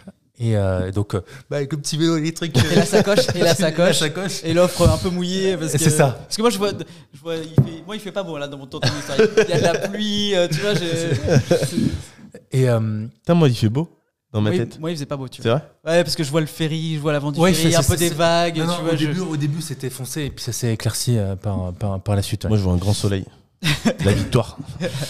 Et, euh, et donc, euh, bah, euh, on, on arrive euh, euh, chez eux, euh, donc très hospitalier, euh, et là, et là, ils comprennent que, euh, waouh, vous êtes venus jusqu'ici. et en fait, j'ai compris que, il n'y avait même pas à discuter de l'offre. En fait, Euh, ils acceptaient parce qu'ils et euh, l'offre était bonne en plus, mais Mm. il n'y avait même pas besoin de discuter. On- je leur ramène l'offre, ils sont contents. Ouais. On passe Oui, à une oui. autre étape, ils ont vu que je me suis battu, Mm. et, euh, et puis on y va. Donc bah, après on revient, on est content, euh, offre signée. Euh, je manque de me rétamer par terre euh, euh, avec le vélo électrique, avec des gravillons, voilà, je, m'en souviens. D'ailleurs, je suis retenu avec un pied, oui, c'est ça, je me suis quasiment un, petit peu rétamé.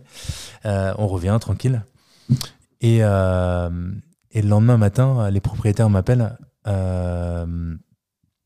non, ce que je dis, bon, pas les propriétaires, les hackers m'appellent et ils me disent ah, finalement, euh, on n'est pas, pff, on n'est pas sûr, on est vraiment navré. euh.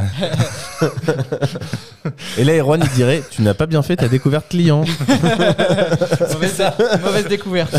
c'est exactement ça, ouais. Euh, non, non, non. C'était pas ça du tout. En fait, c'est que ça aurait pu, hein, parce que j'étais pas non plus parfait euh, à l'époque. Mais, euh, Tu l'es aujourd'hui Même, mais même quand non, on, n'est jamais parfait. hein. eh, mais même, Non. même quand on commence à le devenir et. Ouais, ouais, c'est ça. Et, euh, et en fait, bah, pff, je tombe un peu des nues. En fait, ça correspondait exactement à ce qu'ils souhaitaient et, et ils sentaient pas le truc. C'était, euh, c'était en eux en fait. Ils ont, ils m'ont pas donné d'argument. Est-ce que tu les as emmenés à Groix? Et bien, euh, justement. Non. J'ai pris le ferry. et en fait, bah voilà, euh, petit échec, mais bon, on a passé un bon moment, mais pas de vente. Euh, et du coup, du coup, je me laisse pas aller. Je vois qu'il y a un peu de concurrence quand même. Agence locale, historique, euh, l'agence qui est à côté de la. L'offre, elle a sauté? Ouais. Ah ouais. Ah ouais, mais c'est pas fini. Euh, J'ai revendu le bien euh, deux jours après. Voilà. Ok. Euh, et donc T'es là, retourné à Groix? Non, Ah. non, non, je, je suis pas retourné.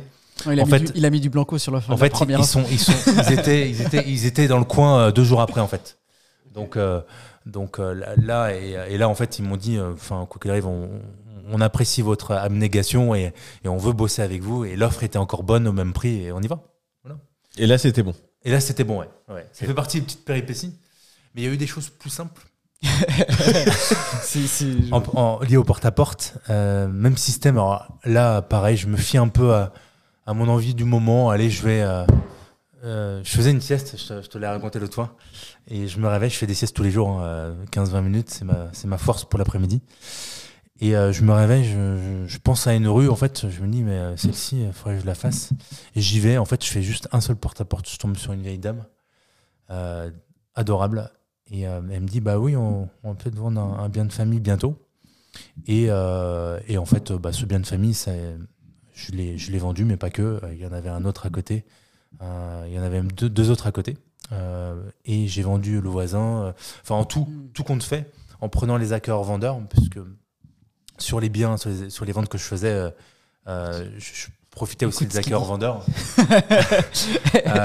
euh, C'est donc, pour le euh, prolongement de notre discussion. de- Exactement. C'est une formation euh, Rantimo. en fait, en fait bah, l'idée, c'est d'optimiser euh, les infos qu'on a sous nos nez, euh, On pas- pragmatique. On s'est pas appelé avant, non? Rassure-moi. Euh, je crois pas. je, je crois pas. Moi, j'ai souvenir d'un call dans la voiture. J'étais dans la voiture. Et euh, bah, l'idée générale, c'est effectivement ne pas avoir peur. Mais l'idée générale, c'est euh, de prendre conscience quand on prend un peu de recul, quand on n'a pas la tête dans le guidon, qu'on a énormément d'infos euh, sous notre nez, en fait. Euh, non, mais c'est- Erwan sort de ce corps. et, euh, Je vais te dire comment je note l'appelle. Tu sais quoi Ok. Voilà. Tu sais comment j'appelle ça? J'appelle ça le grain à moudre. Oui. Ouais, ouais. Et C'est une belle fait- image. On a tous du grain à moudre euh, quand on est agent immobilier. Il faut juste prendre toutes les infos qu'on a, les stocker, les organiser Exactement. et les traiter. C'est ça. C'est ça, exactement ça. Et ben moi, j'utilisais OneNote. Voilà. Ok. Moi, j'ai un autre outil ça où- désormais qui s'appelle qui s'appelle Notion Ok. et très qui est incroyable pour ça. Ok, bah, je, je prendrai note. Bah, je t'enverrai franchement, je, il je est- t'enverrai ce que j'ai fait. Même. Ouais. Que- Franchement, j'ai eu du mal à le à l'utiliser que je suis un peu comme ça. Mais au bout de la troisième personne qui m'a dit c'est bien Notion, j'ai commencé à l'utiliser et c'est vrai que c'est stylé. Hmm. C'est vraiment stylé. Bah après, euh, aujourd'hui, tu fais une autre activité, donc je sais pas dans quelle mesure ça pourra t'aider. Quoique, Ah, si, si, quoique. Dans tout. ça, ça se prête un peu. En fait, tu, euh, le, ouais. tu, tu le, tu, le mod- tu le modélises vraiment comme tu souhaites. Ouais, tu vois, ce matin, par contre, ce qui est hyper intéressant, c'est que j'étais avec un gars qui avait 78 ans, qui est toujours aménageur foncier, qui a euh, d'ailleurs qui va passer sur ce podcast, euh, aménageur foncier, etc., avec super parcours euh, sur Nantes. Euh, le mec est promoteur et tout, franchement, tip top. Et euh, du coup, il m'a dit, euh, donc du coup, déjà sur son bureau, il n'y avait pas d'ordi. Donc euh, ça fait bizarre, hein, aujourd'hui, tu vois un bureau sans ordi, t'es plus habitué. Et en fait, il me dit, moi, j'utilise pas du tout l'outil informatique.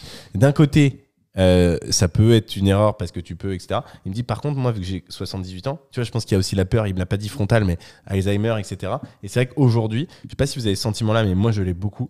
L'outil informatique est extrêmement utile pour gagner du temps, gagner en productivité, gagner sur beaucoup de choses. Mais par contre, tu perds au niveau de la mémoire euh, énormément. Tu vois, par exemple, avant, je me repérais super bien. L'exemple du GPS. tout le temps le GPS et j'ai énormément de mal à me repérer. Et je me rends compte beaucoup que les personnes qui sont ultra organisées, et ben souvent elles n'ont pas une super mémoire. Pourquoi? Parce qu'en fait elles utilisent beaucoup l'outil informatique pour pouvoir s'organiser et elles sont organisées mais au possible tu demandes un document mais en. 3 minutes elles l'ont. Ouais. Mais vu qu'il y a des gens comme moi par exemple qui sont pas hyper organisés, ben du coup je travaille constamment ma mémoire parce que Mm. si je me souviens pas où est le document, bah, vu que je suis organisé à peu près ça tient la route, mais Mm. vu que je suis pas parfait en termes d'organisation, et ben Mm. il faut quand même que j'utilise ma mémoire.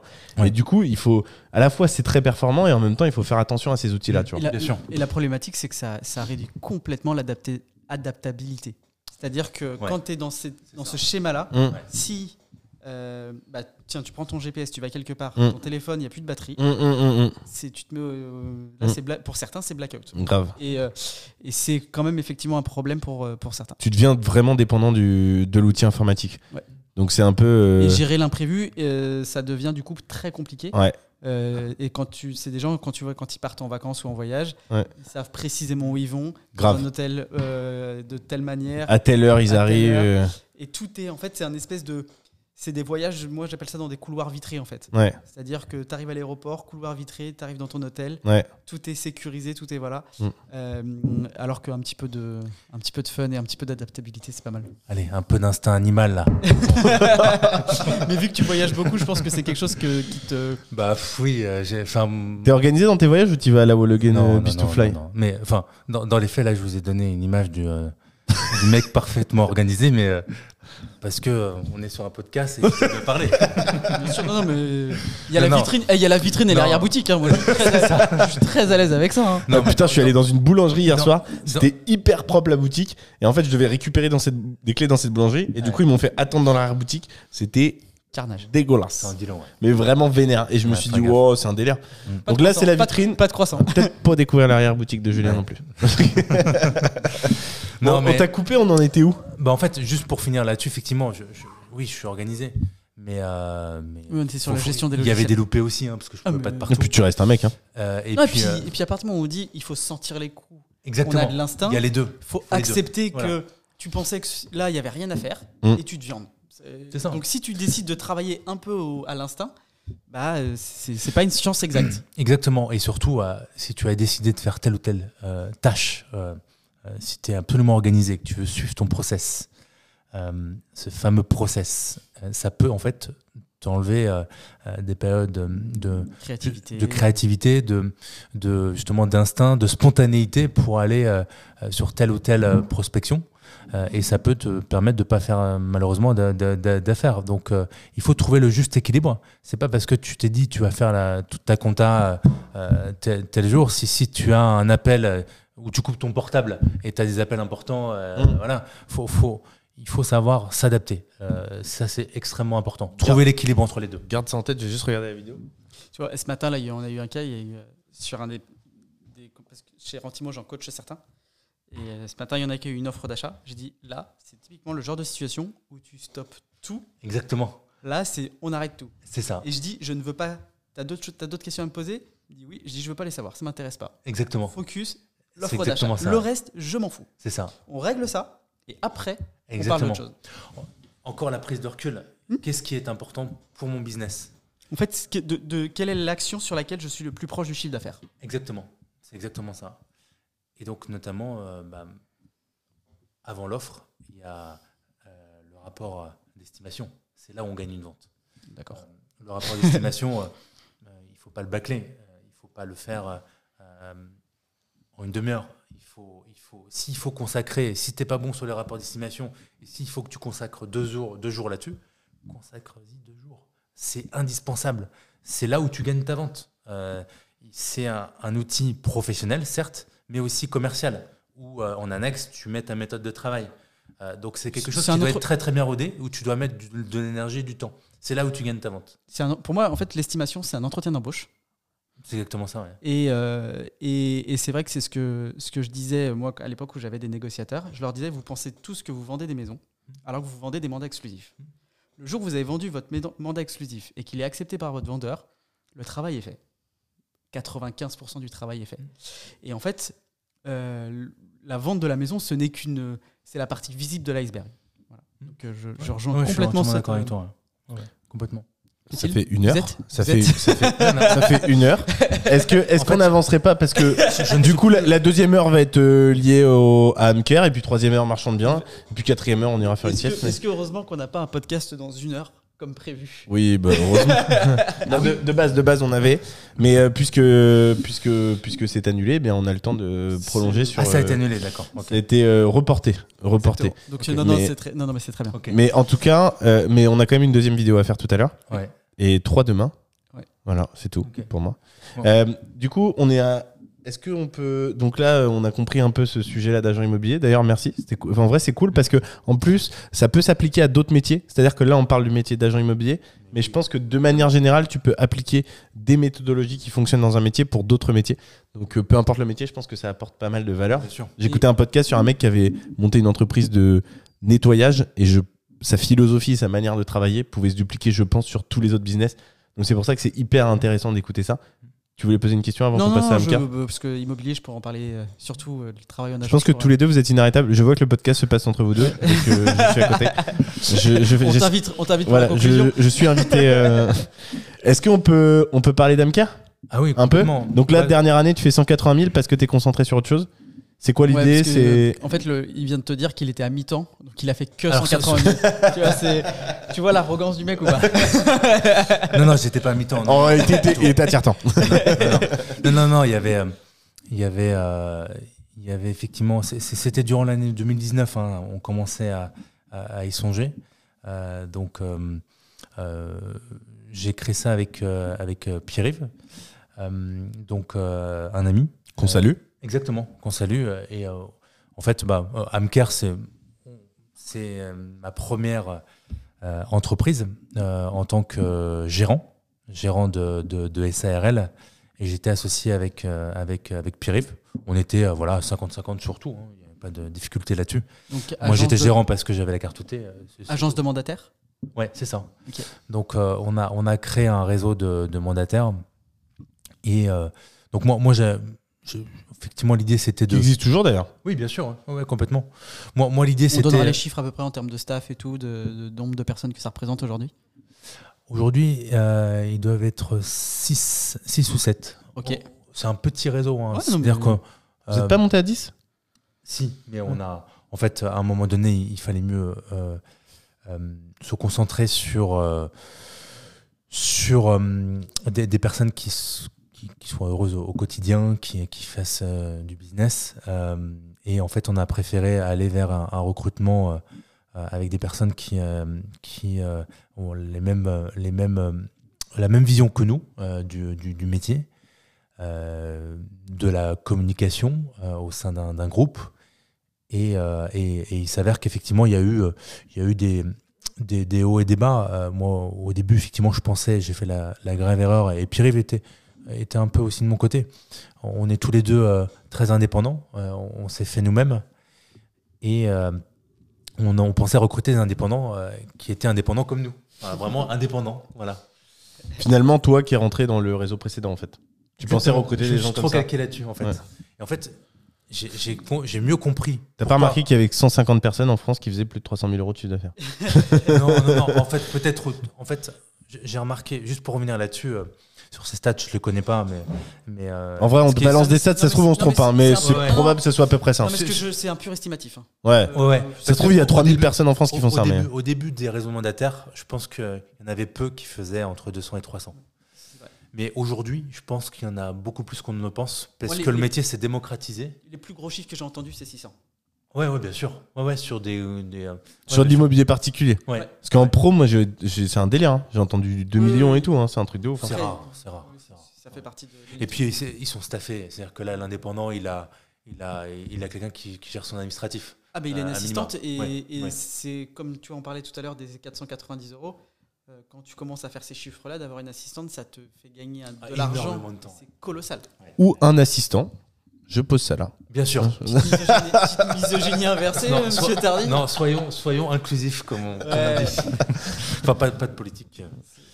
Mais euh, ce qui est ce qui est euh, ce qui est sûr c'est que ça a été une expérience très enrichissante et je me suis mieux mieux encore compris et et, et effectivement j'ai mieux compris par la suite pour quelles raisons le président de, de 3G Immo Consultant m'avait dit euh, euh, bah, t'es quelqu'un euh, euh, t'es quelqu'un vraiment de super euh, tu fais du chiffre et euh, tu m'appelles jamais. Mais par contre quand on se voit on, on se fait une bonne bouffe et, euh, et on se marre bien. Ouais. donc il m'avait invité à Annecy euh, euh, il m'avait invité à Annecy euh, super ville un des plus beaux endroits de France en tout cas pour, pour moi. Et euh, j'avais euh, voilà, j'avais dormi euh, dans un hôtel euh, vu euh, sur le lac etc euh, De l'autre côté de la, la ville, là? Sur les hauteurs? Un tout petit Euh, peu sur les... non, ça, ça s'appelait le Splendide et euh, c'était euh, non, au niveau de la ville. Ouais, Ok. ouais, Au niveau de la ville. C'était vraiment cool. ouais. C'est des bons moments, tu vois. C'est c'est des preuves c'est des preuves d'attention. euh, Le groupe. Eh, mais attention, hein, le preuve d'amour, on l'a senti partir. hein. Non, non, mais, parce que- mais tu sais pourquoi je rigole? Parce Non. que qu'est-ce que je t'ai dit à table? Je t'ai dit dans la relation euh, professionnelle, Mm. il y a pas, c'est comme, euh, comme dans la vie et comme en amour, il n'y a pas d'amour, il y a que des preuves d'amour. Peut-être. Tu m'as dit ça aujourd'hui Ouais, à. Bah, je ne t'écoute euh, pas tout le temps que ce après. soit- ouais. Ouais, mais je vois, ça que ce soit la, la confiance. Bien sûr. Euh, la confiance, euh, en fait, euh, les paroles, c'est beau dans ce métier, mais on- il y en a beaucoup qui, il y en a beaucoup qui parlent dans ce Mm. métier, surtout dans, dans ce métier, dans d'autres métiers commerciaux. Et euh, il faut, euh, son, son réseau, il faut le faire sur des, sur des preuves, Mm. sur, sur d'expérience, Mm. sur de l'historique. Il faut toujours être mesuré euh, avec qui on s'associe euh, euh, au, au début, ouais. Euh, ou avec qui on, on bosse. Et donc, euh, non, c'est euh, son, son groupe. euh, les filles, il y avait que des filles euh, en assistante, voilà, mais elles étaient, elles top. C'était un, c'est un super, un super réseau. Si je, je conseille quelqu'un d'être indépendant aujourd'hui, je leur conseille d'aller, chez eux, les, yeux fermés. Mais quelqu'un qui est vraiment indépendant. Mais il y a, a peut-être une partie, ça a peut-être changé aussi, hein, mais il y a une partie aujourd'hui peut-être, peut-être un peu plus, avec un peu plus de suivi. On fait de la pub pour les concurrents, c'est officiel. C'est- moi, j'ai pas de, il y, en a pour tout le monde, hein, donc. Non, euh, non, mais voilà, trois, en tout cas, moi, Amcare, euh, ça a été une super. euh, Euh, expérience. T'es encore dedans? Non, non, non. En fait, parts et, euh, c'est, j'ai recédé à titre symbolique. Voilà. Ok, d'accord. Donc Pierre-Yves, quelqu'un que j'estime. Euh, et donc j'ai. euh, Ça a duré combien de temps? Ça a duré. euh, bah, du coup, euh, Deux on a ans vraiment commencé en 2020, 2021. Oui, deux ans, ouais. Deux ans. Deux ans, ouais. Et en fait, j'ai- compris que euh, j'étais pas fait pour, euh, pour poursuivre en fait des, euh, Des indépendants qui n'étaient pas indépendants. Si enfin, c'était plus l'approche en fait, euh, répondre à des sujets euh, informatiques, répondre à des sujets alors qu'ils ont eux-mêmes la réponse. Et, et c'est vrai que j'avais, et surtout j'avais aussi le, le, le, le côté construction sur le côté, parce que je faisais deux constructions en parallèle euh, à titre perso. Ah, donc là, on bifurque sur le sujet investissement. C'est ça. D'ailleurs, petite question, quand est-ce que tu as acheté ton premier investissement? On y est ou pas encore? Mon immobilier. premier investissement, je l'ai acheté euh, en 2019. Donc ça y est, là, on a acheté ton, t'as acheté ton premier investissement. Début 2019, il me semble. ou- de- non, 2018, pardon. Excuse-moi. C'était l'année 2018. Ok. J'ai acheté, euh, j'ai acheté une maison. Ok. Euh, alors, je voudrais juste finir sur une chose. Sur Amcar,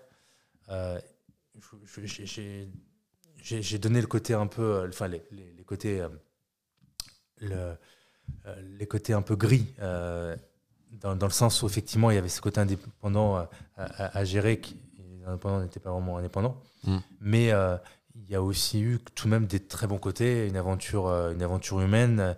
euh, tous, sans exception, étaient très, très sympas Mm. humainement. Euh, donc, donc voilà, la page est, est- est tournée et euh, Pierre aujourd'hui euh, me, me- me fait confiance et m'envoie des, des dossiers. Et euh, euh, là, je vais intervenir chez eux bientôt pour faire une, une réunion avec mon architecte pour leur, leur expliquer la manière d'appréhender le plan local d'urbanisme métropolitain, etc. Donc, il y a. Voilà.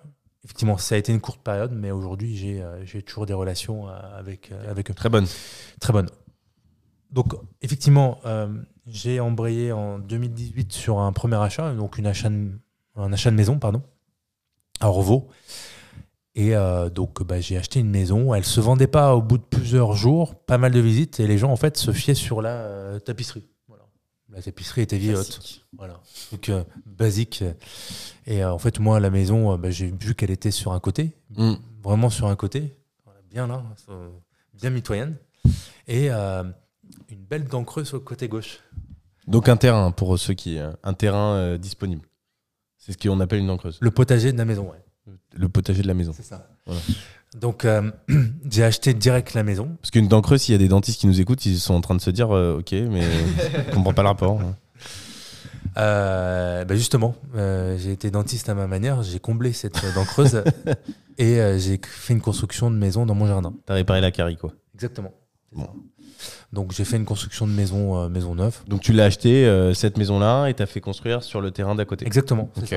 Donc ça a été mes premiers investissements. euh, euh, là, là j'ai tout. euh, Tu as divisé, tu as séparé, non ou- Oui, c'était séparé, bien Ouais. sûr. Pas de copro, rien de tout ça. Ok.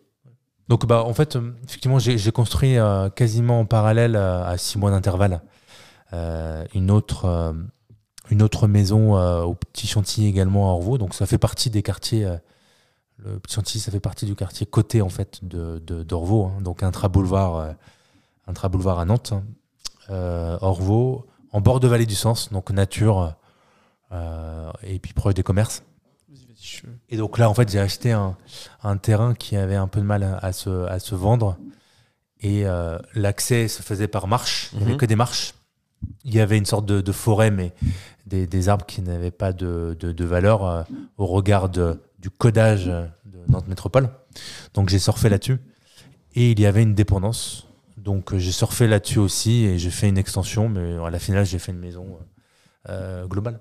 Donc, une maison un peu moins grande là-bas. C'était ma seconde construction. Donc, euh, donc euh, oui, oui, ça a été euh, deux Donc t'as projets fait construire deux maisons. Exactement, c'est ça.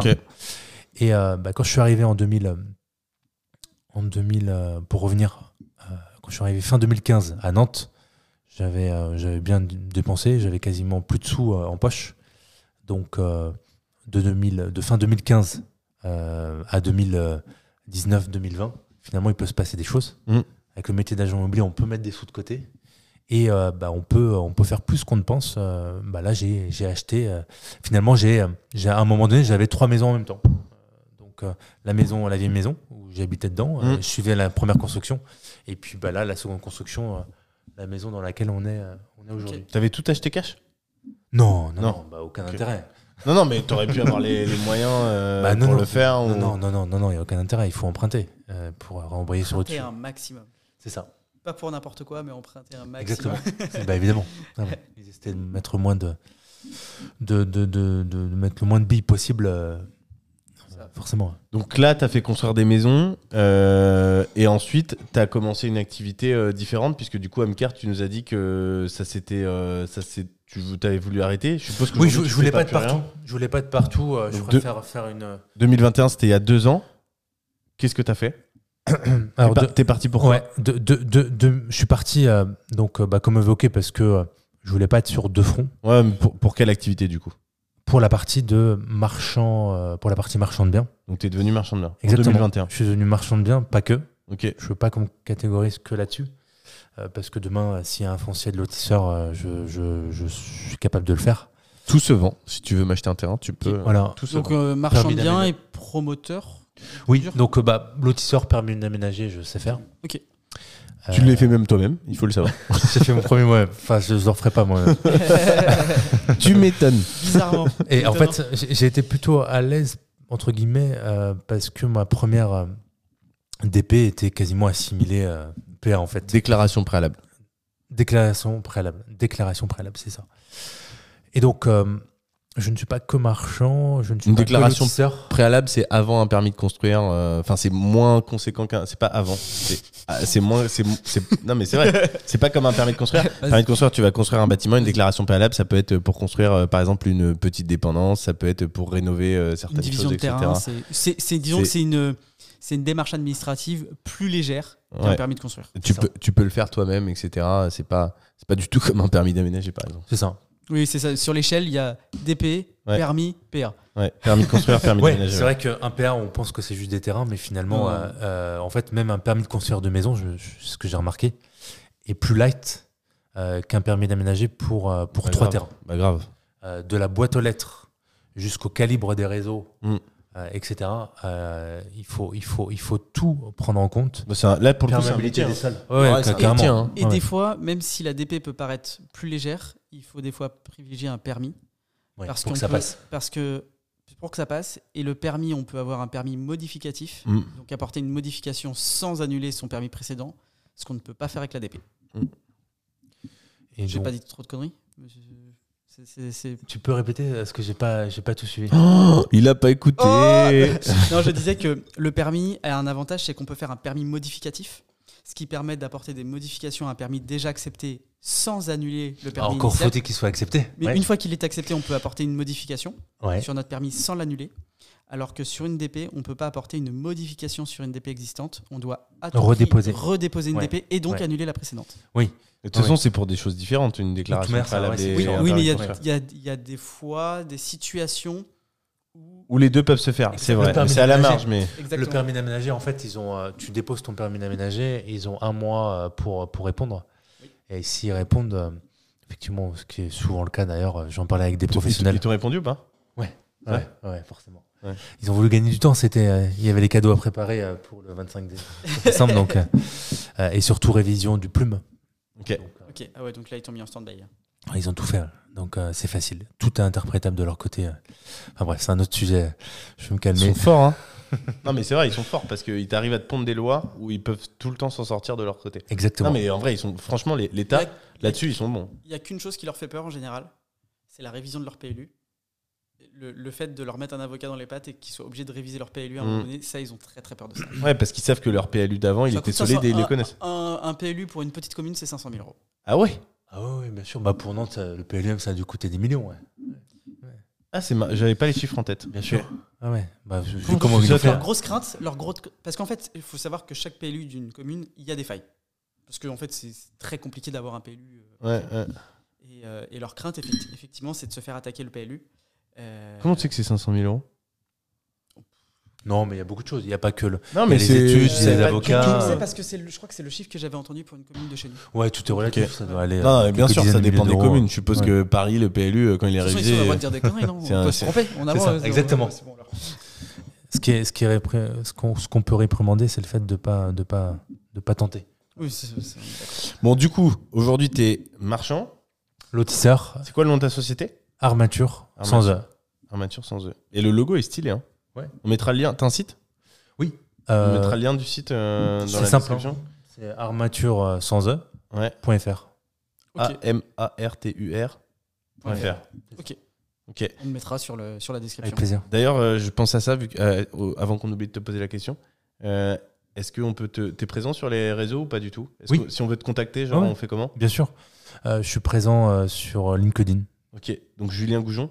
C'est ça. Ok. G-O-U-G-E-O-N. Voilà, que des G comme, euh, comme euh, Gaston. Ok. Ben, parfait. Donc, ça, on peut t'envoyer un message sur LinkedIn. Donc, tu es aujourd'hui marchand de biens, promoteur, lotisseur. Alors promoteur, euh, j'ai pas cette prétention aujourd'hui, mais je peux en faire. C'est-à-dire que demain, si j'ai un sujet de promotion, euh, je le ferai en copromo euh, avec euh, des promoteurs que, Mm. que, que- que je connais, qui me, qui me semblent être le, les plus judicieux sur, sur, tel, sur tel emplacement. Euh, et euh, l'idée, c'est d'y aller. J'ai j'ai envie d'apprendre ce, ce- ce- ce métier. Je vais certainement me former euh, d'une manière ou d'une autre cette année euh, là-dessus, même si je connais à peu près les, les grandes lignes, mais il y a tellement de choses à savoir. Tu peux nous parler un peu du métier de marchand ou pas? Parce que je crois que tu es le premier marchand qu'on reçoit. Euh, Est-ce que tu peux nous parler du métier de marchand? Comment ça marche? Oui. Comment tu as commencé? Euh, etc. Alors, ma première opération, c'était. euh, c'est, puisqu'elle est en train de se terminer, une opération de division de, de bâti à Orvaux Petit Chantilly. Pour l'historique, j'ai eu l'info en porte-à-porte. Euh, J'avais vu la, petite dame, en fait, euh, euh, en porte-à-porte. Elle avait, elle avait un bracelet. Non pas parce qu'elle sortait de prison, mais euh, parce qu'effectivement, elle si elle tombait, ça lui permettait d'appeler euh, ses proches pour dire voilà, je suis tombé. Euh, plus pour, par, par raison de, sécurité. Et euh, très, très, très, très voilà, adorable aussi. euh, et elle m'avait touché parce qu'elle était, tombée même plusieurs, à plusieurs reprises. Elle m'avait expliqué le pourquoi du comment de ce, ce- ce bracelet.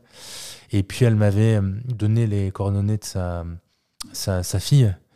Alors sa fille, elle connaissait, elle avait que son, son numéro de. Elle m'a donné son numéro de fixe.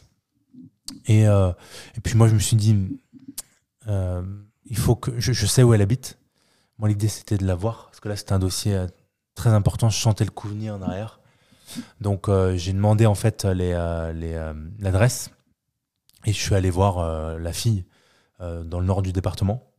Donc, je suis arrivé. Je me rappellerai toujours, il y avait des, gr- des gros bergers allemands. euh, euh, arrivé peu commode, euh, grosse barrière, etc. Et puis bah, les chiens euh, s'en vont et elle arrive et est très très gentille avec son mari et on discute, on discute et puis euh, et puis là elle garde ma carte. Je, je, je prends ses coordonnées parce Tu, qu'on tu te on pré- sait- tu te présentes comment dans ces cas-là? C'était J'étais pas encore marchand à cette, à cette époque-là. Je lui ai dit que j'étais éventuellement intéressé pour acheter. C'est tout. Rien de plus. tu rentres pas, tu, Non. racontes pas une fausse histoire en disant que c'est pour toi, etc. Non, tu... Non, je sais, enfin je sais plus ce que j'ai. euh, je sais plus. En tout cas, je voulais acheter. ok, ça marche.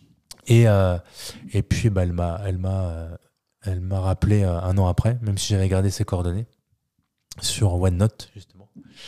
Et ça a fonctionné, hein, parce que je l'avais rappelé, Le fameux Graham Wood. je l'avais, je l'avais rappelé une fois, c'est tout. Et puis elle m'avait rappelé six mois après. J'étais pas hyper diligent, hein, j'aurais pu la louper. hein. Mm. Elle m'avait rappelé euh, six mois après. Elle m'avait, elle m'avait fait, euh, elle m'avait fait confiance. ouais. Donc euh, j'ai acheté. euh, elle voulait vendre rapidement, donc j'ai acheté euh, sans condition. si, c'est juste prêt, c'est tout. Euh, comme moi hein, sur le terrain. hein. Mais, euh, Je mais- pense que tu commences euh, au début, tu te poses Bah, pas ces questions-là. Ouais, c'est ça, ouais. Alors oui, et en fait, euh, euh, un dossier pour moi c'est pas qu'un prix, c'est-à-dire que on va accepter un prix des fois plus élevé s'il y a Bien des sûr. conditions. Complètement. Euh, en fait, Ouais. c'est une histoire de, de vase communicant, Exactement. c'est-à-dire que C'est ça. plus, plus le prix va être attractif, bah, moins on va mettre des conditions en face et Mm. C'est ça. pour être sûr d'avoir le dossier. Donc en fait, euh, pour moi, le prix n'est qu'une caractéristique du C'est dossier. ça, exactement. Mm. C'est exactement ça. Parce que tu as raison, inversement, si tu as un dossier qui est bordé avec une marge qui est un peu plus faible, mais qui est, qui est bordée, À euh, 99, la, la banque euh, te suit. euh, non-sujet en déjà, fait. tu, tu peux euh, réenchaîner sur un autre sujet. Oui, bien sûr. Euh, moi, ici, Le, risque, le risque, ça se paye. hein, euh, ça se paye ou ça s'achète. ou- Exactement, c'est euh, ça. Ouais. Donc bah là, euh, en fait, euh, bah, création d'activité. Donc il faut savoir que quand tu es marchand de biens et que tu crées ton activité, euh, il y a des banques, en fait, elles ne veulent même pas connaître la teneur de ton dossier. euh, Mm. Elles disent non d'emblée. C'est chez qui en c'est- banque C'est blacklisté, effectivement. Ah ouais, ouais, c'est ça. Ouais. Et donc chez qui en euh, banque j'ai eu euh, bah, Pierre-Yves, Pierre-Yves qui, a, qui a été excellent. euh, Donc l'ancien associé d'Amker. exactement. Qui, qui- qui était courtier, euh, euh, qui fait toujours un peu de courtage aujourd'hui, mais les gros dossiers. C'est Euh, Le courtier pour le marchand est, bien- est pratique. ah ouais, parce ouais. Grave. suivant les périodes, ouais, euh, les banques vont accepter ou pas ce genre de C'est profil et eux savent. ça. savent, C'est ça. euh, exactement. Donc Pierre-Yves, il m'a il m'a recommandé un, contact à, la caisse d'épargne, David Vanberg, euh, super, euh, au siège de la caisse d'épargne, euh, donc service marchand de biens promoteur, qui est situé route de Vannes à Orvaux.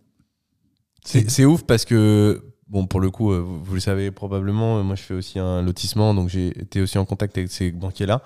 Toi, as fait, on n'en a pas trop parlé, mais tu as fait aussi de l'investissement locatif. C'est quand même deux salles, deux ambiances. Euh, Les banquiers qui travaillent euh, dans une banque euh, classique, euh, euh, je dirais que tu vas trou- pouvoir trouver tous ceux que vous avez en tête quand je dis banquier, c'est-à-dire euh, dans toutes les agences.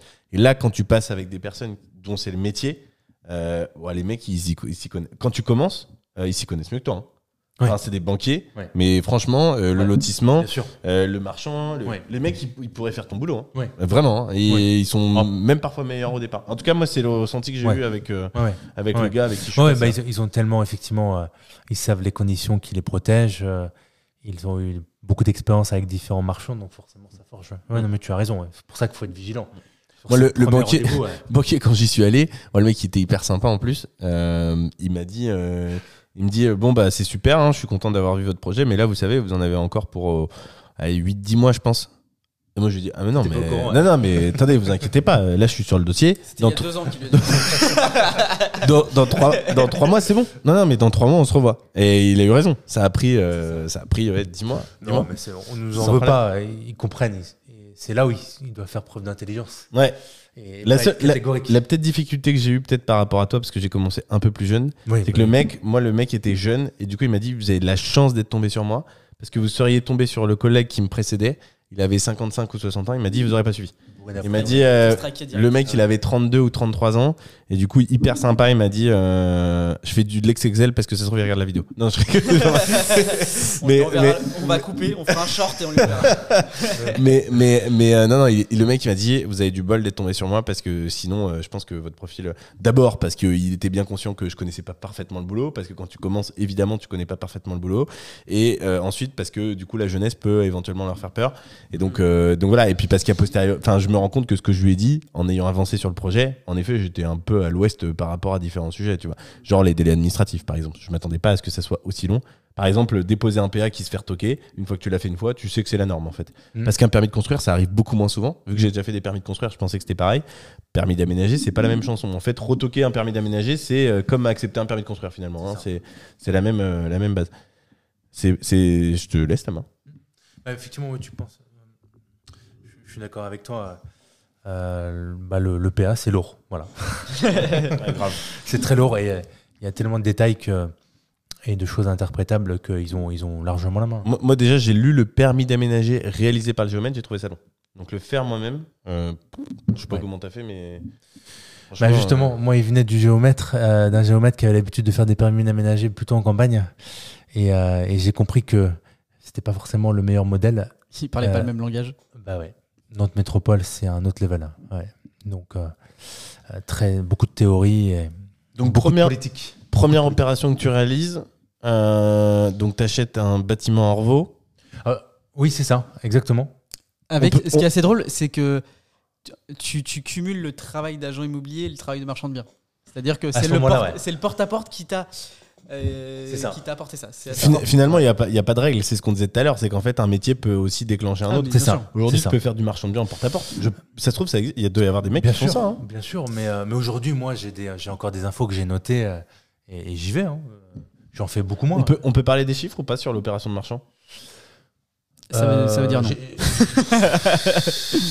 Euh, on va parler de, de marge. Ouais, si tu veux. Ouais, très bien. Ouais, vas-y. J'ai fait une marge exceptionnelle là-dessus. Euh, le banquier me l'a fait comprendre, puisque lui, il accepte des dossiers à 20% de marge en général. Qui est le minimum en Et- gros pour entrer en Et donc devenir tu as marchand acheté, divisé, revendu à la découpe C'est ça. combien, Alors combien de lots t'as as revendu? Alors, donc, euh, euh, donc, voilà. Je vous expliquer comment j'ai fait quasiment 40% de marge. Donc, euh, j'ai euh, essoré le dossier comme ça, là. J'ai bien essoré.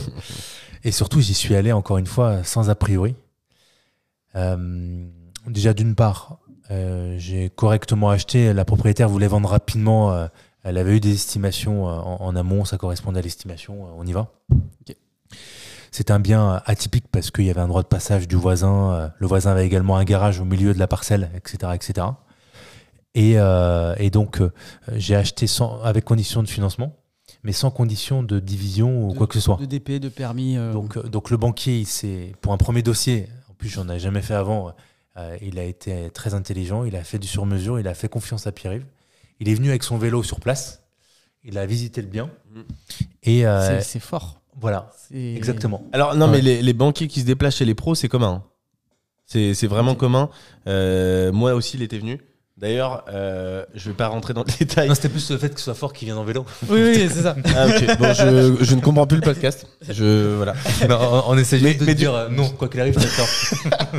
Mais du coup, pour, quand même pour rester là-dessus, parce que du coup, c'est pour dire aussi l'autre niveau, c'est que les banquiers se déplacent. Moi, le mec Ouais, était sûr. venu de Rennes, le lotissement est à Pontivy, il avait fait la route. Ouais. Et par contre, il m'a raconté des histoires. euh, je sais pas si toi, il t'en a parlé, Non. mais c'est lunaire. Il y a des gens qui gagnent de l'argent, mais c'est un sketch. hein. C'est des opérations. Il m'a parlé de chiffres, mais ça donnait mal à la tête. Et d'ailleurs, la veille, en gros, il était sur le lotissement. Moi, j'étais assez fier, tu sais, limite à bomber un peu le torse, tu vois, en mode, bah ouais, je suis un lotissement et tout. En fait, c'était ridicule, mon opération. en fait, il me disait, il me disait, vous rentrez dans ma délégation. Mais quand il dit rentrer dans ma délégation, c'est-à-dire qu'en dessous, il finançait pas. c'est pas en mode, vous êtes au-dessus, tu sais, des banquiers, des fois, ils te l'autre sens. tu vois ce que je veux dire? Ils te disent bah non là vous sortez de ma délégation. Non non là vous sortez parce que votre montant est trop faible. Et il me parlait de montant mais euh, c'était lunaire. Enfin on parlait de millions, dizaines de millions sur des projets et mec c'était son quotidien. Donc, euh, donc du coup c'était c'était la c'était la rigolade. Ouais. Donc, droit de passage, Donc, euh, bah, il y a eu plusieurs. euh, plusieurs sujets. En fait, plus- si, si- avec plusieurs années d'expérience, beaucoup de marchands, en fait, euh, s'ils avaient su à quoi ils s'attendaient, personne n'y serait allé. Euh, dans le sens où, même moi, en fait, même moi, euh, j'ai acheté déjà, j'étais pas sûr d'avoir la- la- l'acceptation de la mairie, mais euh, j'avais juste un rendez-vous oral où on m'avait dit, bah oui, on regarde du PLUM, ça passe, ça passe, ça passe. Puis moi, j'avais pas encore eu d'historique avec la mairie, j'avais pas encore compris qu'il y avait beaucoup de choses interprétables et qu'il y avait une. euh, Enfin, je savais qu'il y avait une approche politique et qu'ils pensaient à leur image avant tout. Euh, mais, mais là, effectivement, il y, a eu, y a eu cette approche qui était, qui était là à 200%. Donc, bah, premier sujet, c'est effectivement ce nombre de, de, de lots. Euh, euh, elle m'indique que euh, il vous faut un, euh, un lot en social. Quatre lots, il y a- un lot en social. Je, je- 30%, je- 30% je- C'est ça, ouais, c'était 35%. Ouais. Ok. Et je lui explique que non. Euh, je connaissais pas le PLUM, mais j'avais bien vu la carte. J'étais allé au bon endroit. au- Hmm. Et je lui demande, mais allez chercher votre carte. euh, Enfin, je, je l'ai, en fait, je l'ai vu la carte. Et il y avait un problème d'informatique, ça, ça revenait pas. Donc elle va chercher son grand plan. Et en fait, la parcelle, elle était quasiment. euh, euh, c'était pas la bonne parcelle, elle s'était trompée avec l'autre parcelle. Donc déjà, là, il peut te dire une connerie que tu peux garder en tête. Ok. Et finalement, j'étais exonéré de social euh, parce que je faisais 4 lots et que 4 lots, je pouvais faire 4 Parce lots que- sans social. Parce que tu as fait tes propres recherches. Exactement, ça c'est très important. Personne ne ne- jamais prendre pour argent comptant ce qu'ils vous disent. Mais, mais c'est valable Comme pour dans beaucoup de choses. votre comptable. Pour- en fait, pour tout le monde. Exactement, C'est-à-dire que personne ne vous conseillera aussi bien que vous-même. c'est ça. Exactement. Il faut prendre les infos des autres, il faut faire preuve d'humilité, mais il faut toujours confronter. Complètement. Et, c'est pour, faut pas hésiter à aller chercher soi-même l'info. exa- exactement ça. ouais. Savoir où aller la chercher, euh, ça évite euh, bien, bien des soucis. Et puis, euh, et Donc, puis bah, par la suite, donc tu as fait 4 lots j'ai fait 4 lots, j'ai fait une DP, alors que ça, ça aurait, ça aurait dû être un permis d'aménager dans les faits, puisque il y avait une voie commune, mais j'ai fait des droits de passage avec des conventions de partout. Euh, Donc normalement, assimiler, normalement, ils font une erreur. Normalement, c'est permis d'aménager. Mais très bien, moi, DP, ça me va bien. Et euh, parking obli- obligatoire ouais, ouais, exactement. J'avais tout, tout était parfait. Ok, super. Ouais, perméabilité des sols, tout. Les compteurs n'étaient pas encore faits? Non, justement. Et donc moi, j'apprends durant le process que euh, l'avenue Félix Vincent va être euh, entièrement rénovée par la par Nantes Métropole. Oh. Donc qui dit travaux sur le domaine public dit euh, Dans 6 Bah, mois, on... on va pas rouvrir la rue dans 6 mois pour vos compteurs. trois ans. trois ans. Trois ans. Je sais pas pourquoi, mais. Non, non, non, c'est trois ans. Si- Dépêchez-vous. Si vous faites pas les travaux avant que notre métropole arrive, vous êtes bloqué pendant trois ans. Donc je peux pas réouvrir, je peux pas faire de viabilisation, rien du tout. Et là t'as plus que tes yeux pour pleurer. hein. Donc du coup, gros coup de petit coup de stress. Voilà. c'est bon. Et donc Enedis, vous savez que c'est une grosse machine euh, T'as dû t'ar- administrative, t'as dû t'arracher les beaucoup de cheveux. délais, etc. C'est là où Euh, petit fil. bah tu vois pourquoi j'ai. Ouais. ah il est content. là. pas entendu Si, si, j'ai entendu. Mais moi, j'ai dit pas, pas, le, pas le physique et pas les mamans. Donc, euh, je, je m'y tiens. Et donc, euh, bah, je fais toutes les démarches en accéléré. Je leur explique qu'il y a eu, euh, il y a eu une, euh, un manque de communication entre la mairie et notre métropole. J'essaie d'être euh, poli avec la mairie, puisqu'elle aurait dû me le dire. Elle aurait dû euh, euh, prendre des informations au niveau de notre métropole, et surtout, il le savait. Donc, je reste poli pour la suite. Je garde, combien- je garde des cartouches. T'avais combien de temps avant que la lourde soit fermée? Petit compte Bah, en fait, le problème, c'est qu'il y avait un, gr- un grand axe. Alors, ils auraient pu commencer par l'autre bout, mais en plus, ils commençaient par mon côté. J'étais travaux. Donc, euh, j'étais en fait en lien avec euh, la, la, la, la fille qui gérait tous les travaux pour notre métropole. Ouais. Euh, et euh, ça a était été, ça, ça a été, ça, a été- ça s'est joué à quelques semaines près, ouais. à deux semaines près à un moment, même une semaine près pour le goudron. Mais, euh, mais, euh, mais effectivement, j'ai, j'ai dû, euh, j'ai dû négocier avec eux pas mal de choses et j'ai fait tous les réseaux sans avoir même euh, l'acceptation de l'ADP. Donc prise de risque. Voilà. Comme ça. on- Après, Euh, est-ce que. Moi, c'est un truc que j'aime bien faire euh, sur mes investissements. Est-ce que tu avais un plan B? Est-ce que, tu, Oui. tu- est-ce que ton plan B, c'était de dire. Plan B, c'était 20% de marge. ok. Donc, euh, donc, en fait, euh, on était sur la. On parlait de la cerise, là. Exactement. Donc, tout de suite. Moi, me Donc je, comprends, je, je- donc je comprends ta sérénité. c'est tout de suite beaucoup plus facile de se battre pour Tu as 20% raison. Tu as en ayant sécurisé 20%. Tu as raison. Mais par contre, c'est un réflexe que vous devez avoir si vous investissez. Par exemple, moi je prends cet exemple quand on investit en Airbnb, parce que la législation peut évoluer, donc un plan B, c'est pas bête. Tu as raison. Sur des opérations de division, pareil, le plan B, je suis assez fan. Mm. Donc, euh, Mm. donc c'est, je pense Ouais. que c'est vraiment un réflexe C'est ça. que, Ouais, ouais, qu'on- complètement. qu'il, faut, avoir, Euh, et puis après, ça vient avec l'expérience. On sait ce qui est un plan B ou pas. bien sûr. Mais euh, là, c'était beaucoup de choses étaient nouvelles pour moi. Plan B, peut-être. mais... mais je savais que c'était une bonne opération, donc de manière inconsciente, je savais que c'était, euh, je prenais pas de risque. Et le banquier le savait aussi, puisqu'il me suivait. Donc, bah voilà, j'arrive à faire ma, mes, mes- mes travaux. Et juste pour information, pour ceux qui se posent la question, euh, marchand de biens, du coup, tu as commencé avec du capital parce que les financements, c'est pas du tout les mêmes Ouais. qu'en tant que particulier. Bien sûr. C'est-à-dire qu'on ne réfléchit pas en taux d'endettement, on réfléchit au capital disponible qu'on peut allouer euh, à l'opération. C'est ça. Est-ce que euh, on est curieux?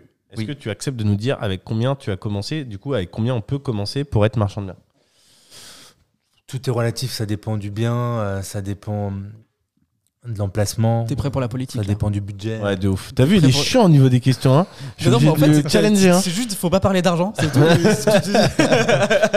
c'est hyper simple. Pas de chiffres, pas d'argent.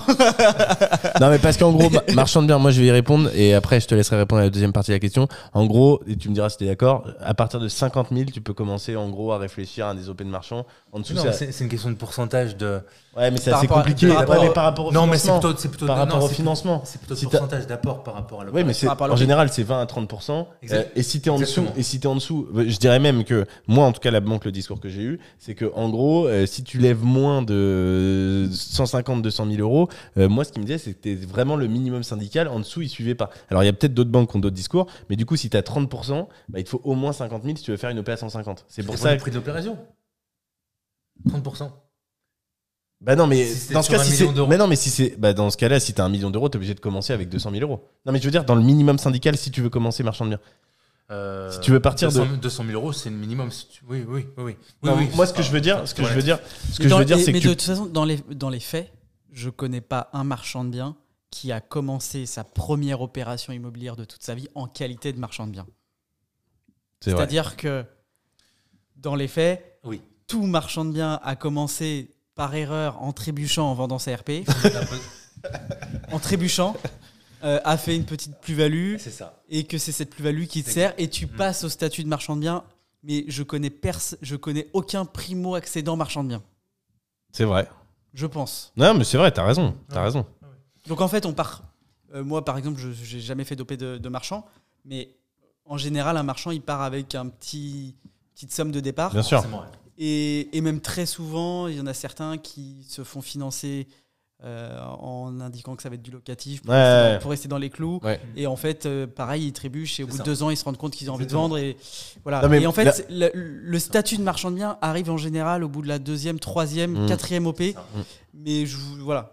Le, le discours sous-jacent que je veux dire, c'est que c'est un métier qui peut être accessible euh, à partir du moment où tu as en effet autour des 50 000 et au-delà de l'argent, de l'expérience. Parce que je sais pas si toi ils t'en ont parlé, mais moi ils m'ont dit euh, il faut, et c'est pour ça que du coup, Erwan, tu as raison de dire ça, parce qu'en fait, il faut de l'expérience. Et ce qui considérait, en tout cas à la banque euh, dans laquelle je suis, c'est de l'expérience, c'était deux opérations réalisées. Donc en effet, en fait, de fait, tu es obligé, de- t'es ob- t'es obligé entre guillemets d'en faire une en, en trébuchant, pour reprendre ton terme, que ce soit sur du locatif, euh, de la résidence principale Mm. ou toute autre chose Mm. mais en faisant un achat-revente, puisque du coup, en tout cas, de mon côté, ils avaient besoin d'avoir de Ouais, l'expérience. c'est toujours mieux. ouais. Oui, Ouais. et puis en général, tu me dis si je me trompe, mais on, on fait l'opération en statut de marchand quand on a un petit peu, voilà, on sait que là on en a fait suffisamment et qu'on peut plus trop se permettre de d'en refaire sur le statut de. en- En- soit en résidence Ouais, secondaire voilà. ou soit en résidence donc, principale. en fait, euh, c'est à ce moment-là qu'intervient et on se dit là j'ai envie d'en faire un métier, de me professionnaliser. Bien sûr. Euh, c'est qu'il y a Non, une vraie intention. Là, là- là, j'arrête de déménager euh, par rapport oui, au, non, mais bien sûr. au fait de la vie. Ouais, mais voilà, parce qu'après les, les événements de la vie font qu'on peut déménager. Euh, mais effectivement, je pense qu'au bout de la troisième, quatrième, là on se structure. Non, mais tu as envie de le faire en fait, au-delà de ça. C'est que tu te dis, euh, ça peut te générer de, l'argent et du coup, tu as envie de lancer cette opération. Oui, Je pense, enfin, lancer ce, ce métier de marchand. Et du coup, tu as fait donc, du coup, 40% de marge, mais c'était tendu. tendu. 30% d'apport. ouais. 30% Pour d'apport, revenir t'as aux apports, je, je te réponds à ta question. 40% de marge Euh, grosse, euh, gros, gros apport euh, d'emblée. Mais par la suite, ça va être, euh, en fonction des opérations, ça va être 15-20% d'apport. ouais. Aujourd'hui, c'est ça? Sur les opérations Je peux négocier ça avec ma banque. ouais. Ok. Je- ouais, ouais, c'est ça. Con- concernant. euh, Ils te donc- financent en qualité de marchand de biens. Ils oui, savent que avec ma sociétaire mature, bien sûr. Ouais. Mais encore une fois, euh, au-delà de la de l'apport, euh, etc. Effectivement, ça, c'est très important. Au-delà de l'historique, mais le plus important de tout. chose, c'est la, c'est la maison que t'achètes. voilà, c'est le dossier en fait. si tu fais un dossier et que On est d'accord. même si, si, si t'as pas eu d'historique en tant que marchand de biens, euh, si tu as un peu d'apport tout de même, il en faut quoi qu'il arrive. Mais, euh, Au pire, tu t'a- si- au pire, tu t'associes. Au pire, tu S'il t'associes. vient hein. sur place, il il dit mais oui, c'est un nez en plein, plein milieu de la figure, c'est sûr que ça fonctionne quoi qu'il arrive. Euh, Il n'y a pas de débat, euh, il vous suit. Tout est relatif, mais il y a des règles générales, tu as raison. Mais, T'as mais raison. je, je te, je te rejoins, c'est-à-dire que tout ce qui est fiscalité, tout ce qui est tout le reste, euh, il faut le maîtriser, il faut le comprendre. Mais l'élément central, c'est l'opération. C'est ça. Et il n'y a que ça qui détermine. Mm. Parce que Ça euh, sert à rien de monter une société si t'as pas de projet. Ça sert à rien de monter. Et puis en fait, c'est pas c'est pas parce que tu montes une société que tu vas avoir un projet. Mais c'est ça. C'est le projet qui Mm. doit déterminer Exactement. la fiscalité. Il y a des travaux, pas de Mm. travaux, euh, achat, revente, location, ça. tout ce qu'on veut. Ah ouais, ah ouais. Mais la base, la base de tout, c'est le projet. Et moi, je pense que malgré, et c'était, euh, on en discutait aux apéros IMO, malgré les temps qui courent, malgré que ça soit plus compliqué, un bon projet très rentable, Bien placé. financer Mm. Quoi qu'il arrive. Mm. Que ça soit par une banque, par de l'association, par ce qu'on veut. C'est ça. Un très bon projet. Demain, euh, quelqu'un trouve un projet sur de la location à 15%, il se fera financer. À 20 ou 30% sur une opération de marchand, il se fera financer ou il trouverait une association. Mais, mais- mais qu'il soit étudiant ou, euh, ou Mm. qu'il ait 60 ans, peu Et importe. bien sûr. Ouais, bien sûr. Donc en fait, n'oubliez pas, arrêtez de vous tordre le cerveau avec des choses et des. euh, L'élément central, c'est l'OP. Exactement. Voilà. C'est ça. Putain, c'est bien dit. hein. J'ai envie de chialer. en en fait, il, il fait ça parce qu'il sait qu'après, ça va être un rush TikTok. Peut-être.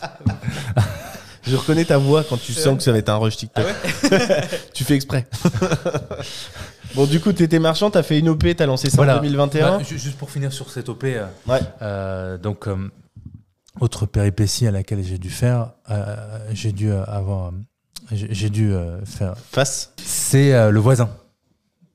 Le voisin, euh, quelqu'un euh, de très gentil mais très mielleux, très très mielleux pour être poli, et euh, qui est ancien mais qui a, qui a un- pas forcément beaucoup de respect pour le poids de la parole donnée. Et, euh, et donc, moi, j'avais négocié avec lui effectivement un agrandissement de son, son, son chemin. Comme quoi, il faut des écrits. Hein. J'avais pas, j'avais pas fait d'écrits. Euh. Mais ça, c'est ton côté. euh, Bah, c'était mon côté Campagne. Exactement. T'as rien, t'as rien, on se- tape dans la main, Mais c'est exactement ce que j'ai fait. Je, je- je lui ai dit, voilà. On se tape dans la main on et c'est. comprend, euh, on, se tape- on se serre dans la main et on se regarde dans les yeux. ça. Il y a Mais- des, il y a mais des ça, endroits, il y a des endroits où ça suffit. Ouais, Mais il y a ça, a été, ça a été juste à un moment. Donc moi, il me fallait, il me fallait un chemin. Il avait 3,50 m. Donc euh, 3 mètres, ça lui suffisait au regard du. Ok. Donc je gagnais 50 cm de profondeur de jardin. Parce que la longère était très grande, mais elle avait peu de profondeur de jardin. Mais 50 cm, c'était pas négligeable sur le ressenti sur place. Donc, donc pour récupérer, donc là, document La profondeur de jardin pour chaque lot. document d'ar- d'arpentage? Bien sûr. du géomètre? Ok. Ouais, ouais, ouais. Ok. Donc là, c'est juste en fait un voisin qui vend un autre voisin. Donc document d'arpentage du géomètre. Alors, euh, en fait, l'idée, oui, ouais. c'était, c'était, c'était, c'était un droit de passage, pardon. C'est-à-dire qu'on a, c'était différent. C'était pas, c'était pas une vente. C'était un droit de passage. On a réduit son droit de Donc on est passage. passé chez le notaire. Mais en contrepartie, moi, je lui ai rénové euh, tout son garage. Donc, euh, j'ai refait euh, bac acier sur le. Ouais, il sur était, il était Et- gagnant. Et Ah alors, oui, oui, oui, bien et sûr. C'était cohérent. Moi, j'étais, Ouais. moi, j'étais, c'était du gagnant-gagnant. Clairement. Ouais, tu prenais très 50, honnête. 50 cm sur 20 mètres, donc en gros 10 mètres. en droit de il y avait- passage. En Il y, droit de avait, passage. euh, il y avait un peu moins. C'était 50. Oui, c'est tout. Oui, c'était ça. ouais. Ça, ouais. Juridiquement, ça se passe comment? C'était, Légalement? Eh ben, on, faisait une convention de droit de passage. qui était Et sur le, et sur le, c'est officiel le- le- les travaux qui ont été faits pour. Les travaux en compensation qui ont été faits aussi, c'est. Ah non, non, non. euh, là- Ça, c'est un arrangement. Oui, oui, c'est un arrangement. Ok, ouais. ça marche. Ouais, c'est un arrangement. euh, j'ai rechangé sa porte de garage, euh, sectionnelle non motorisée, mais il pouvait la motoriser. euh, j'ai refait quelque chose de propre. Mais il était en plein milieu, mon opération. Il était dégueulasse.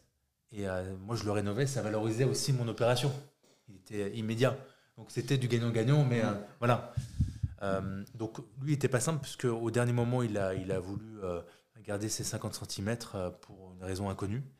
Euh, et, plus. et puis garder ses travaux finalement. Donc son, notaire l'a raisonné et finalement il- on s- ses enfants, moi je m'entendais très très bien avec ses enfants, même avec lui finalement. Ses enfants me disaient mais ils étaient d'accord avec moi en fait. Ils disaient on comprend pas trop pourquoi, etc. Et finalement ça s'est négocié. Ok. Leur notaire a, a été très bon. T'as dû faire les travaux ou pas? Du garage Ah oui, bien sûr. Bah, Ouais, je donc t'as- à les faire. je les ai T'as fait. repris, t'as repris Je la les avais négo- déjà fait avant que la convention de servitude soit changée. Ah, ah ouais, Il fallait- fini les travaux. Et moi, il fallait que les visites commencent euh, rapidement, si tu veux. Je voulais que ce soit propre rapidement, tu vois. Donc j'ai fait les travaux. Et donc là, on est toujours dans la phase d'instruction euh, de, la, de la déclaration préalable. Et on arrive à la fin de la phase d'instruction. Toujours pas de nouvelles à la mairie. Accord tacite C'est pas si simple. Je sais, parce que C'est pas si pour simple. le Ils justifier. savent très bien que voilà, je vais pas aller en procédure, je suis pas propriétaire, je vais pas les emmener pendant des années, etc. Donc euh, là, je relance, pas de nouvelles. Je relance une dernière fois. au moment- à ce moment-là? Ouais, bien Ouais, sûr. bon. Oui, pour faire les travaux. euh, oui, non, non, propriétaire. Non, mais comme c'était chez le voisin, Bien sûr, ouais, ouais. Non, mais ça, ça, c'était différent. Ouais. lui, il avait un droit de passage sur ma parcelle. Euh, et donc là, pas de nouvelles. Donc, euh, j'ai réussi à avoir un rendez-vous. Et là, je suis convoqué, entre guillemets, à la mairie. Donc, euh, il y a le directeur de l'urbanisme d'Orvaux, l'adjointe du maire Mm. et euh, l'instructrice qui m'avait accueilli, qui m'avait dit oui, tout est possible, allez-y, etc. Qui m'avait jamais indiqué que euh, Nantes Métropole allait faire des travaux euh, sur le, sur le domaine public. Et donc euh, là, euh, il m'accueille un peu comme des cow-boys. Ils ne me, me connaissaient pas encore. Et euh, dans un bureau euh, fermé. Et là, ils sont trois face à moi.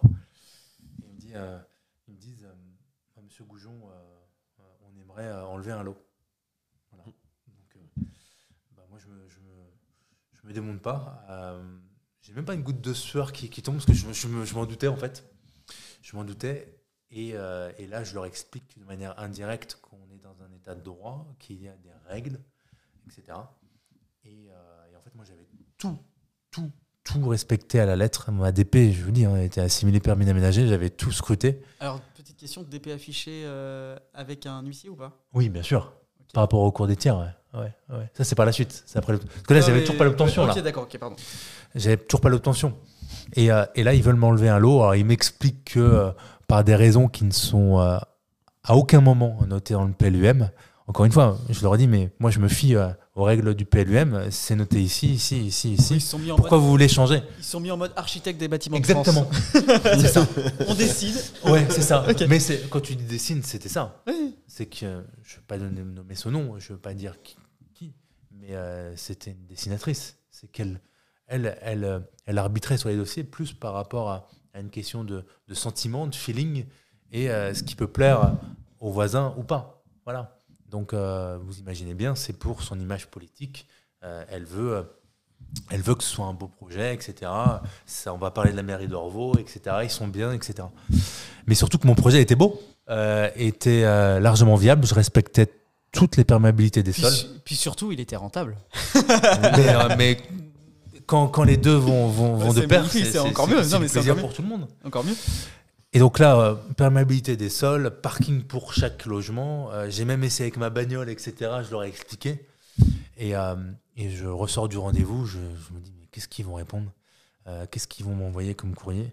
Et dès le lendemain matin, en fait, alors le soir, je n'ai pas très très bien dormi, mais le soir, j'envoie un- un- un- une lettre en fait bien argumentée et je leur explique que, euh, voilà, encore une fois, on est dans un état de droit. Est-ce que tu t'appuies sur le sur le l'acceptation tacite?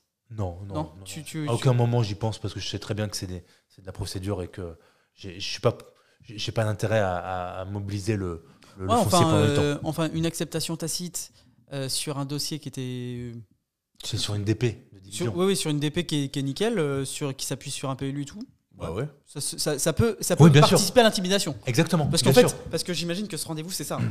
c'est de la c'est du Ah oui, par, par contre, ah oui, Ouais. tu veux dire, euh, est-ce que, j'y pense pour Ouais. aller dessus? Non, par contre, j'utilise cet argument, forcément. Ah ben c'est ma question. bien sûr, oui, bien sûr, Bah, forcément. Oui, d'accord, OK. Non non parce Ouais, que t'as raison, c'est une très bonne question. Ouais, Ouais. c'était si ils se- ça- c'est rentré dans Ils se sont compris tout le long du podcast, mais ils ne se comprennent plus.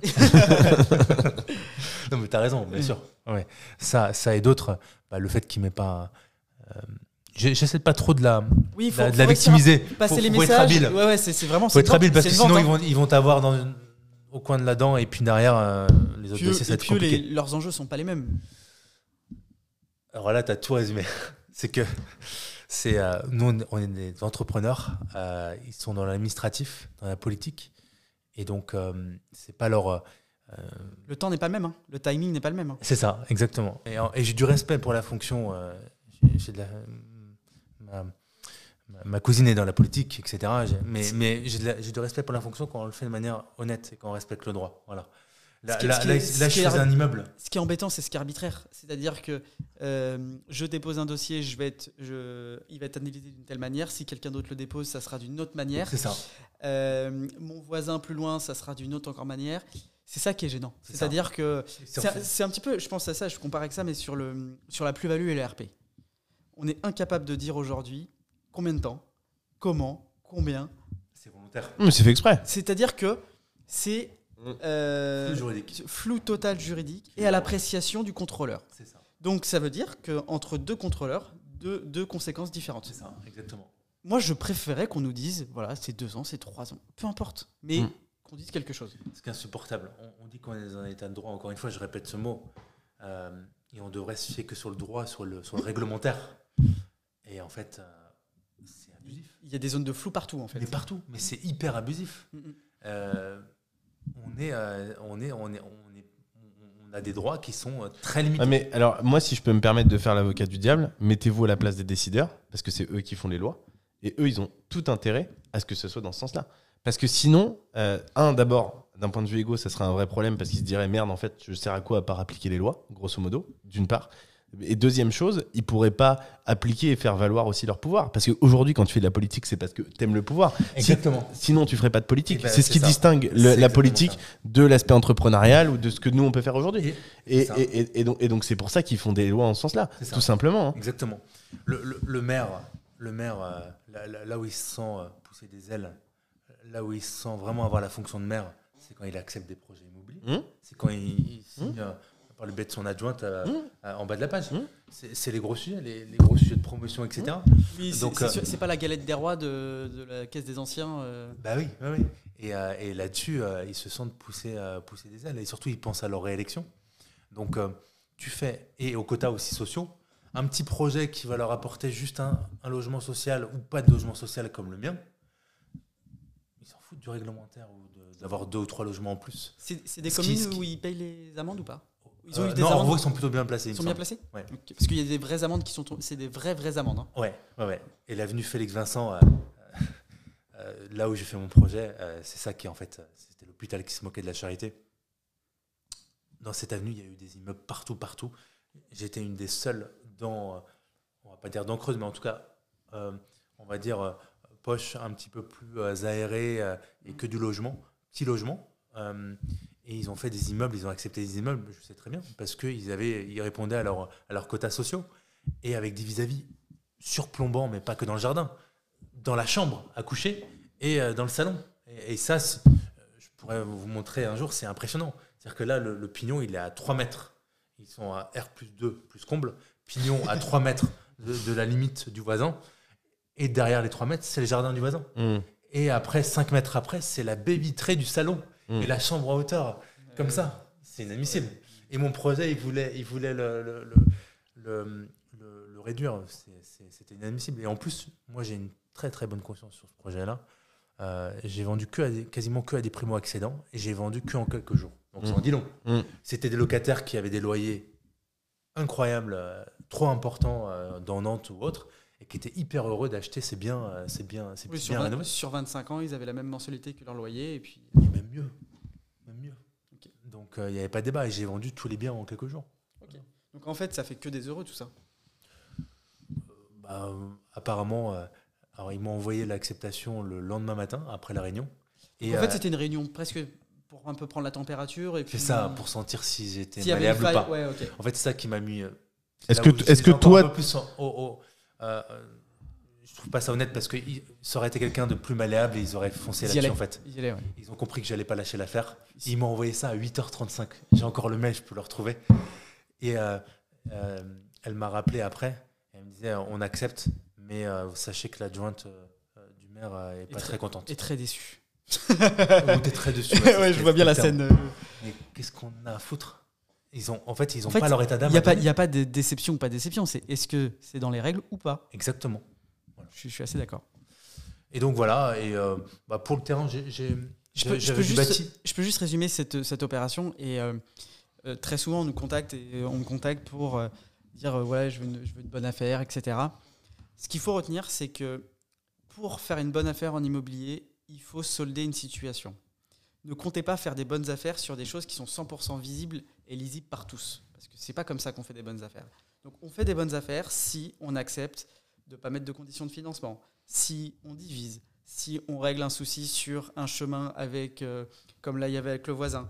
Mais il Des faut, travaux, il faut, de- voilà, il faut de régler, des- travaux, ouais. il faut Mm. régler des Il problèmes. faut penser différemment. Il faut penser, mais des fois régler des problèmes, ça peut être des tout petits problèmes. Mm. Un logement surchargé, plein de meubles, euh, qui se vend pas, ça peut être suffisant Mm. de l'acheter, Mm. de vider et de le remettre à la vente. Parce que tu as Bon, dit. Encore ça, ça c'est quelque chose de, fait. Mais- ouais. mais oui, mais ce Ouais. que je veux mais dire, t'as c'est raison, que- je vois bien l'idée, hein, mais, t'avais raison. ouais. mais, euh, ne comptez pas faire l'affaire du siècle Non, sur une maison non. comme là on est ici.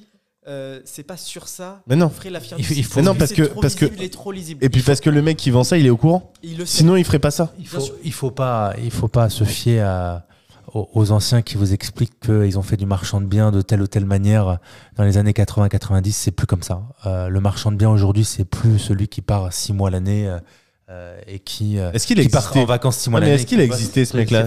J'ai même pas l'impression que ce mec qui partait Dans les années mois- 80-90, je pense qu'il y a Tu forcément. crois? Mais le, le- Je l'accès, sais même pas. l'accès aux infos sur Internet, Ouais. l'accès aux réglementaires, l'accès à beaucoup de choses en fait n'était pas euh, présent pour le grand Ouais, je suis d'accord, mais est-ce que, est-ce que le, vraiment le marchand de biens qui partait six mois l'année en vacances et qui bossait tranquille à la cool, je, Je- suis je pas sûr J'aimerais, parler d'un marchand de biens euh, de ces sept dernières années. Ouais, Il y a un marchand de biens qui représente beaucoup de marchands de biens ces sept dernières années. celui que je pense? Il n'a pas de nom, mais une catégorie de marchands de biens D'accord. qui n'a soldé aucune situation, qui n'a réglé aucun, aucun problème et qui a juste vendu, revendu six mois après d'avoir acheté. Et ça. donc, Ouais. qui a tout simplement profité et bénéficié La spéculation. hein. de la spéculation Ah oui, du en marché. fait, tu parles du marché en disant que les sept dernières années, Et donc, qu'on était en croissance. euh, Je pense que dans les années, dans les mois qui arrivent, il y a quelques marchands qui vont se mettre 2-3 tôles là. Mm. Parce que, en fait, ça faisait 4, 5, 6 ans qui, Ouais, ne, qui, ne, qui pensaient faire des plus-values, mais c'était des plus-values de marché. Ce Mm. n'était pas des plus-values de produits. hum, hum, Et, et je pense que ça a suffi dans ces 5 dernières années, parce qu'on avait un marché complètement fou. bien sûr. Et que dans les années qui arrivent, Ouais. euh, je pense que ça va se passer différemment. Alors, T'as raison. Euh, et il y a une chose qui est très importante qu'il faut différencier. Euh, eux, ils font de la plus-value, Mm. spéculation. Ils ne Toi, tu fais rien de la valorisation. Moi, je fais du chiffre, on fait du chiffre d'affaires quand on travaille sur une, sur une opération. Donc, il faut vraiment remettre les choses dans, dans leur contexte. Ce métier n'est pas, n'est pas simple. Euh, il, faut, il faut se battre. Il est pas, en fait, les gens pensent que c'est un métier Non, spéculatif. c'est- un métier de valorisation de produits. Bien sûr, il faut avoir des compétences euh, très vastes. Il faut euh, bah, code, code urbanisme, euh, code, enfin code civil, droit, droit privé, donc les servitudes, etc. Euh, le, te- le technique. Puis il y a un autre truc aussi sur ce métier-là, c'est que quand on voit la plus-value sur le papier, on se dit que c'est hyper intéressant. Quand tu sais ce qui te reste dans la poche, si tu sors l'argent de la société après la flat tax avec la TVA, etc., in fine, il te reste un peu d'argent, mais c'est pas non plus euh, le métier où tu, où tu peux gagner euh, le, le plus d'argent. Non, mais il faut, faut en a- être et Il y a conscient. un autre sujet. La. Ouais, c'est ce que j'ai dit. Voilà. Ouais, c'est ce que j'ai dit. La, La T- la TVA, T- la TVA, euh, per- personne Non. n'en parle, mais, euh, Mais, mais parce que personne n'en parle, parce que personne ne sait trop quoi en faire. Bah, c'est surtout que c'est c'est là où tu fais, tu réussis les opérations ou pas. Euh, C'est-à-dire que là, dans ta prospection, en fait, il faut déjà que tu penses TVA. Et, et sur ce dossier-là, en l'occurrence, euh, sur cette fameuse cerise, ce, ce fameux terrain, euh, il y avait une dépendance. Et ça change tout. Voilà. Donc, pas de TVA sur le terrain. J'ai pas vendu un terrain, j'ai vendu une dépendance. Voilà. Ça, justement, c'est le savoir que tu disais et que tu développes et ça, ça, ça permet de se distinguer. Ok, donc super sur cette opération. T'en as fait. euh, je, je- on parlait juste TVA, je me permets. TVA sur marge ou TVA sur chiffre d'affaires? Pas de TVA. Euh, Non, non, mais euh, de manière générale, ça dépend vraiment de l'opération? Bah, en fait, euh, euh, On, essaie- on se fait un petit aparté Ouais, très sûr. rapide sur la TVA Ouais. parce que c'est un vrai sujet et ouais. tout le monde n'est pas d'accord. Exactement. Ah bah, c'est surtout qu'il faut, il y a des règles qui sont écrites. euh, Il faut aller sur le BOFIP. Euh, même s'il est, il est lourd et j'ai pas la prétention de, de le connaître, mais maintenant, je, par rapport aux opérations que je fais, je, je, je, Tu, sais. tu sais dans quelle Voilà, catégorie te situes. exactement. Voilà. Est-ce que, C'est est-ce que pas- tu as été confronté à des professionnels de l'immobilier, fiscalistes, notaires, Hmm. comptables, qui ne savaient pas, Notaire, oui. qui n'étaient pas à l'aise? Ah, bien sûr. ouais. Ok. Bien sûr, complètement. Ouais. Ouais. Qu- Quand on disait tout à l'heure, la meilleure personne qui doit se former dans votre entourage, c'est vous-même. Ouais. Alors moi, Je crois que la, le- le- la TVA pour le marchand de biens, c'est le meilleur exemple. ouais, ouais, je connais un Ah, notaire. pu- putain, qu'est-ce que c'est chiant à comprendre. Ouais. Moi, moi, moi, j'en- j'en j'en connais, mais j'ai j'ai un notaire de, de mon entourage qui est, qui est excellent euh, dans ce domaine et qui est un ancien avocat fiscaliste. Donc, euh, j'ai j'ai appris aussi par, par son intermédiaire. Mais, mais ce qui est sûr, c'est que je me suis renseigné. euh, euh, je, je suis suivi aussi par un, euh, in extenso euh, comptabilité pour les, pour les marchands et les promoteurs. Euh, donc, j'ai confronté euh, les deux. Je me suis fié aussi à mon historique. Mais, euh, mais par exemple, euh, in extenso, qui est gros, gros réseau, gros historique, comptable, expérience, etc. Le, le, le, le- contact que j'avais, que j'avais, hein, parce que là je vais, je vais stopper, il m'avait demandé en fait mon cadastre pour la simple et bonne raison pour savoir s'il y a du bâti ou autre. Il m'a jamais dit à un moment si le terrain, il m'a- le terrain il passait d'emblée en fait en TVA, euh, en TVA sur, sur marge. Alors effectivement, sur marge parce que on faisait la division avant euh, et on le valorisait à l'achat et ça me permettait d'avoir en fait Mm. euh, uniquement de la TVA sur marge et pas sur le prix. D'où l'importance de faire la division lors de l'achat euh, et de valoriser chaque parcelle. Donc, ok, ouais. Et- là, en fait, il avait zappé. mais, euh, Il avait zappé. Mais euh, et, euh, moi, je me suis fié. Après, j'ai eu un réflexe. Mon auteur, je ne l'ai pas sollicité sur mon dossier. Mais j'ai eu un réflexe d'un. Quand j'étais agent immobilier, j'avais vendu à un marchand de biens qui se posait la question pour une, espèce de bicoque sur son jardin. Je me suis dit, pourquoi il se posait la question? Et Ça me tournait. Puis j'ai appelé euh, euh, le notaire, justement. Et puis, bah, de fil en aiguille, j'ai compris que euh, bah, S'il non, je ne vends pas un terrain, je vends du bâti. Voilà. Donc, pas de TVA du tout. Et pareil sur les travaux. J'ai pas fait tous les travaux parce que je voulais pas être requalifié en TVA. Donc, j'ai fait. le- il y a des postes précis. hein. J'ai fait le minimum de travaux. Donc, j'ai fait curage, viabilisation, euh, traitement, euh, traitement des, euh, euh, des charpentes, euh, division dans les règles de l'art euh, sans euh, communication de bruit. Et, euh, et là, j'ai tout fait pour qu'il pas de, que les travaux ne soient pas requalifiés en neuf et en TVA, TVA sur prix. Donc, du coup, là, j'ai pas de TVA du tout. J'ai même de la TVA réduite sur mes postes de, de travaux euh, euh, TVA 10. Voilà. D'accord. Pas, ok, donc, pas sur tous. donc menuiserie, etc. Ouais, pas de mesurerie à faire là. Le- Oui, oui, mais euh, ok. Euh, ces histoires de division, c'est hyper intéressant. C'est va- c'est valable aussi sur la résidence principale. C'est-à-dire que s- il y a quelque chose qui est à la mode actuellement, c'est la division parcellaire. Ouais. Où on a un terrain de 1000 m2, on a envie de générer un petit peu de, bah, de cash. Ouais. On va diviser, euh, on va diviser euh, bah, l'arrière de son terrain et vendre l'arrière de son terrain pour, pour que quelqu'un construise une maison. Si effectivement ce terrain n'a pas de bâti, c'est considéré, euh, c'est pas considéré comme la résidence principale, donc plus-value. Oui. Par Oui, contre, ah, si, si vous avez un garage- 30 ans, ouais. Ouais. Par contre, oui, voilà, si ça fait moins de 30 ans, bien sûr. Par contre, si vous avez un garage sur cette construction, c'est une extension de votre résidence principale à moins de 500 mètres, et là, vous êtes exonéré de plus-value. Alors là, faut. Alors j'ai j'ai eu des cas comme ça. Si tu vends un garage. Oui, si tu vends un garage, Alors là, il faudrait, Non il confirmer ce que. Il y a peut-être la valorisation à faire aussi d'emblée, même si tu La l'achètes en ventilation. particulier. La ventilation d'emblée quand tu achètes. ouais. Mais euh, mais il y a des vrais sujets. Alors là, ce que je vous dis, ne le prenez surtout pas pour argent comptant.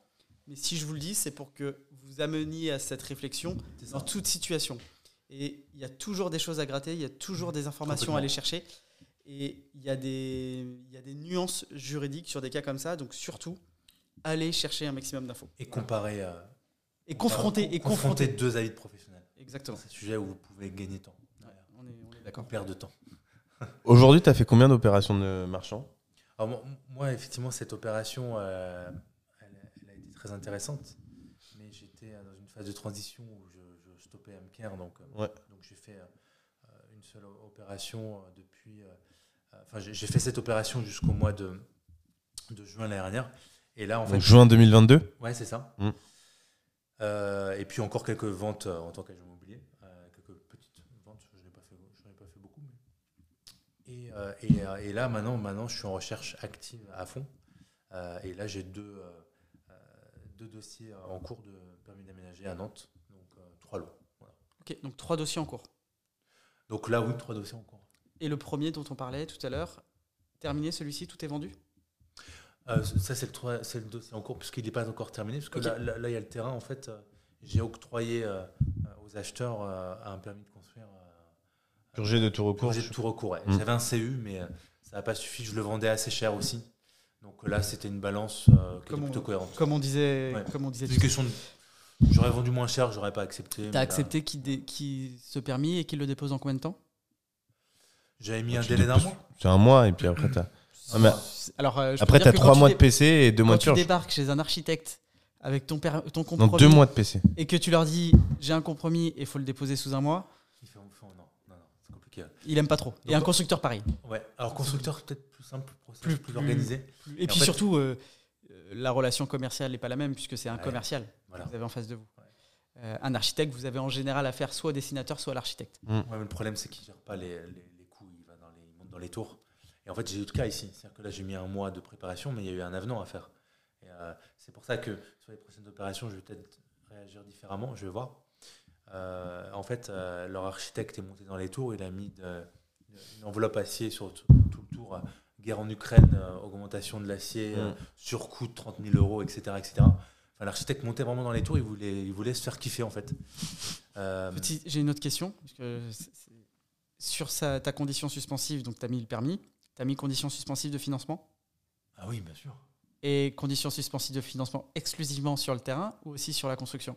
Là, j'ai pas été chiant en fait. Ouais, parce que je. Et puis de toute façon, euh, conditions suspensives que sur le terrain. euh, le notaire, Oui, non mais c'est là, en fait, c'est là où c'est un, c'est c'est un détail, c'est un détail, mais qui est hyper important. Euh, c'est d'intégrer la construction de la maison, donc, donc d'être à la merci de l'enveloppe Ouais. de l'architecte, parce que c'est aussi un risque. Bah, c'est ça en fait. Non, mais après, C'est souvent, là- c'est là souvent tu donnes un montant. Tu dis euh, avec une maison qui prend, et donc tu prends une enveloppe globale à 500 000. Oui, Quoi. mais tu peux, cadrer, justifier, tu peux Ouais. justifier. Cadrer En fait, ce que je veux dire, c'est que euh, tout à l'heure, je disais le, le montant, c'est une chose, mais les caractéristiques, il Ouais. y a d'autres choses. Ouais. Euh, si effectivement euh, ils arrivent avec un refus de prêt euh, parce que le montant de la maison est trop élevé, bah, en fait, le compromis saute. En fait, Alors- plus plus il y a de choses comme ça, plus il y a de portes de sortie. En fait. Non, mais bien sûr. que- Non, mais bien Alors, sûr. Il faut, il faut, il faut, faut cadrer- bien le cadrer. Il faut cadrer euh, la condition suspensive de financement. Elle est toujours cadrée de toute manière. Oui. Ils peuvent pas augmenter, ils peuvent pas demander plus que ce qui était Ouais, ouais. indiqué dans, dans- dans la promesse. Donc ça, ça protège. Euh, et puis bah il y a, il y a l'autre euh, l'autre sujet, euh, quoi qu'il arrive, sur ces projets-là, c'est toujours euh, une condition de financement sur euh, terrain plus construction. Enfin, c'est très rare. Ouais, d'avoir- moi, j'ai jamais vu Ouais. euh, Ah financement non, juste je- sur je- terrain. Je, pose la question parce que bah, comme c'était, oui, mais comme là c'est pas un terrain, c'est un garage. Mmh. Oui, pardon. Effectivement, ça. Mais il le garde de garage. En fait, tu voulais pas le dire. ok, j'ai le- capté. Il, il le garde de garage. Ok, j'ai capté. Mais euh, non, non, mais, c'est- mais par contre, ça, c'est des sujets hyper passionnants. Parce que là, on est vraiment dans le, dans le Mmh. détail juridique du compromis de vente euh, ou de la promesse et, euh, et des portes de sortie éventuelles. C'est comme de. bah, tout dépend de quel côté vous êtes, si vous êtes acheteur ou vendeur, de bien négocier le taux dans lequel vous mettez Mm. euh, sur, sur votre compromis de vente. Ça a des conséquences. Les gens Mm. ne le savent pas forcément. Mais n'acceptez pas des taux trop bas si vous êtes, euh, si vous êtes vendeur et, Mm. et trop haut si vous êtes acheteur. Et de trouver des choses cohérentes. Messieurs, ça fait une heure et demie, je pense, qu'on parle. Bah, franchement, Euh, on est à la mi-temps là. Le- est-ce que, euh, est-ce que on aime bien terminer par ça? À un moment donné, on, je- Erwan a voulu dire est-ce, est-ce que vous avez des passions? On a eu un bug euh, complet de la part Ouais, de non, l'interlocuteur. on, avait un autre- on avait un client. On avait Geoffroy Galli euh, qui, euh, qui a besoin de concerter son avocat pour savoir quelles sont ses passions. Donc, euh. Mais du Je coup, la question, toi, la question qu'on pose, Oui. c'est pas sur les passions. Alors, si tu veux, on peut te poser cette question-là. Mais notre question, c'est est-ce que il y a une question qu'on t'a pas posée, qu'on aurait dû te poser, que tu aurais aimé qu'on te pose. Tu peux avoir du temps de réflexion, c'est possible. Et pendant ce temps-là, je peux meubler aussi bien que possible. Et Juan, si tu veux m'aider, tu peux. Tu te démerdes. non, vous avez été, euh, vous êtes de très grands professionnels, euh, vous êtes de très bons intervieweurs. Donc, il, y avait, un investissement que j'avais. Tu m'as demandé de poser, des, tu m'as posé des questions sur tous mes investissements, mais ouais. j'ai zappé effectivement euh, en 2000, 18, euh, j'avais acheté quasiment en même temps que ma maison. J'avais acheté un appartement euh, euh, justement en LMNP, en résidence senior, à côté de Disneyland, euh, voilà, à Tournant-en-Brie. Non, mais tant que t'as pas fait de Pinel, nous on te parle. Hein. Voilà. Même si j'avoue que la résidence senior. Ça, oh ça, vous pouvez couper. Hein, si oh, la résidence senior. Mais, mais j'avoue que c'était mes. Comme quoi tout le monde change. Pour moi, en fait, c'est le type d'investissement que je ne referais pas du tout aujourd'hui. Même si j'ai une très bonne renta dessus pour un investissement LMNP en résidence. Avec 960 euros de charge annuelle. Et que Non, si le en bailleur fait, se barre, je suis dans la merde. Les- Et que quand tout le monde va revendre, ça va ça.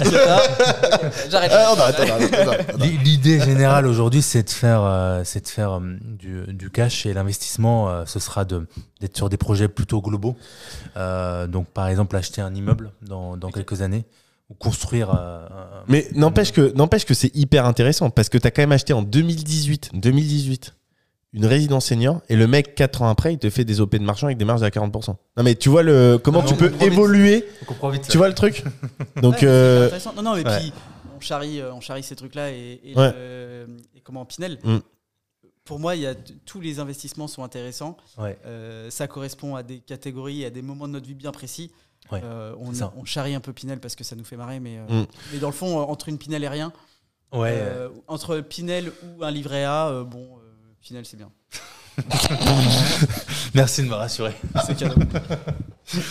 moi, entre une opé- moi j'hallucine hein, de me dire que le mec, il a fait une résidence senior en 2018. 2018 et en 2021 il t'achète une opération où il fait 40 40 points de marge en marchant T'imagines le changement de mindset?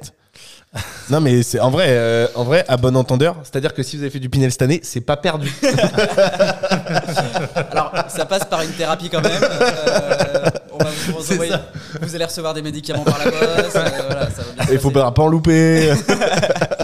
non mais euh, donc c'était ça la question que tu voulais qu'on te pose. Non, pas du tout. C'est c'est juste que j'avais. C'est Tu, tu- tu me posais la question des investissements que j'avais fait. ouais. Donc l'idée. C'est- honnêtement, c'est- tu veux savoir? Je, sa- je savais qu'on pouvait en parler, mais je voulais pas te poser la question sur ce sujet-là. en vrai, c'était ça. Mais Eh euh, ben, alors, je- L'idée, c'était d'être honnête. bah, grave. Non, mais c'est très bien. Mais t'as raison. mais du coup, est-ce que est-ce qu'il y a une question où on a fait le tour? Je sais pas, il y a un truc. euh, on a quoi comme question que les gens auraient voulu qu'on pose euh, Non, mais moi, je, veux- on va finir par ses passions. Après, je- c'est- moi, c'est ma question, je suis obligé. Tu vois. T'as une question? Bah vas-y. C'est quoi tes passions? Rien à foutre. Je vois. Alors là, si t'as la même réponse que Geoffroy, je sors. Je sors du, Alors, du ce, qui est, podcast. ce, qui est, ce qui est, euh, ce qui est très important, c'est d'être euh, c'est d'être euh, euh, heureux à côté du, du travail, euh, même si le travail, euh, ça reste. euh, Je dirais même d'être heureux au travail aussi. C'est pas mal, quand on peut. Non, mais oui. Non, mais ce, que, ce que je veux dire, c'est que euh, les deux, en fait, euh, on doit être heureux dans les deux. Donc, euh, passion, euh, la passion, euh, j'en ai. Le sport, de manière générale, ça c'est clair. Ça me fait du bien. Euh, ça, me- ça me donne de l'énergie. euh, ça me permet de penser à autre chose. Tu fais quoi comme soir Donc sport, ça va être, c'est assez varié. Ça peut être du squash avec mes amis, ça peut être du, du foot en salle. Ça me revient, ça me fait penser un peu la nostalgie. et- Parle pas de foot trop longtemps parce qu'Erwan euh, il, nous a fait deux heures de foot la Ah semaine oui, dernière. d'accord. Fo- Foot en salle, je trouve ça très technique et, euh, et ça fait fonctionner le cardio. Euh, je fais du running, je fais euh, bah, entretien musculaire en salle classique. Ok. Et, euh, et voilà, donc euh, j'en fais à minima. euh, Basic Fit, Fitness Mark. Non, non, non, une salle qui est à côté, une salle indépendante. Ok. Et puis, euh, bah voilà, au moins, au moins quasiment du sport, quasiment tous les jours. Ouais. Euh, Ok. Mais ça se voit, hein. T'as la peau du sportif. Non, mais oui. c'est vrai. Bon, après, je te connais, je sais que tu fais attention Ah ouais. à ce que tu manges, nanana et tout. Mais Ouais. tu sais, il y a des gens qui ont cette peau-là. Je sais pas si tu vois ce que je veux dire. T'as la peau du sportif et du coup, c'est une peau euh, très lisse. Tu Ah vois oui, ce que je veux dire? d'accord, Ça se voit à ton teint de peau que t'es que t'es un mec qui est healthy, genre. Ok, très bien. Autant fluent in English, euh, euh, I don't know, but. euh, on va, on Mais va par contre, euh, sera, ce sera la minute euh, beauté, on va mettre ça sur Instagram. non, c'est vrai, c'est vrai, je te jure, il y a des gens. Je sais pas si t'as remarqué, mais quand tu vas faire des, des, des, des, des la semi- mine, je parle de la mine plutôt. Bah, le, le- Ouais. la peau, La tu vois. to- non, ça c'est- se- c'est c'est la tonicité de la peau, je pense. Ouais. Je sais pas à quoi c'est lié, mais t'as des mecs, tu vois, quand tu vas, tu vas, tu vas faire des courses à pied. Parce que moi, quand j'étais petit, mon père il m'a emmené faire des courses. Et ben, tu vois les mecs qui sont, qui font hyper attention à ce qu'ils T'as le bouffent et mec tout. rouge et le mec. euh, Voilà. euh, Il y en a, tu sens qui, c'est pas que de l'eau qu'ils consomment et d'autres c'est du thé, tu vois. Donc voilà, ouais, le sport, bah, c'est très varié. C'est le ski, je- je- j'adore le ski. euh, Ah, j'en, j'en reviens. ouais, ouais, c'est Ça top. Bosnie. Ah, t'es allé en Bosnie? Ah quand on pense ski, on va en Bosnie, ouais. Je l'ai jamais eu autant au téléphone. Stop, on arrête là. Et puis, bah, les, les, les, euh, la passion, euh, les, les- les voyages. Les euh, journées sont plus longues en Bosnie, tu savais ou pas? Euh, et euh, voilà, ouais, donc, euh, ouais, qui- je, je m'octroie quand même du temps pour moi. ça, c'est clair. Eh ben écoute, c'est parfait. Ouais.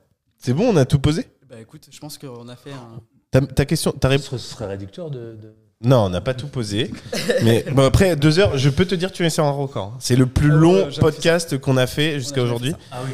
Euh, deux heures, c'est sport, hein Je sais pas comment tu te sens, mais euh, je sens que c'est c'est un peu plus dur qu'une heure. Ah, je peux en faire un deuxième. C'est vrai? Ah ouais, moi j'ai pas l'impression d'avoir fait un podcast. J'ai l'impression Ouais, d'avoir une hein. discussion. euh, Ouais, c'est ça. Mais moi je pense que mais c'est parce que vous vous êtes regardé et vu que personne tout le monde s'en foutait de ma gueule durant ce podcast C'est et ben, chaud. j'ai dû tourner le cou du coup j'ai moitié une, un torticolis c'est de la calinothérapie qu'il faut qu'on lui fasse.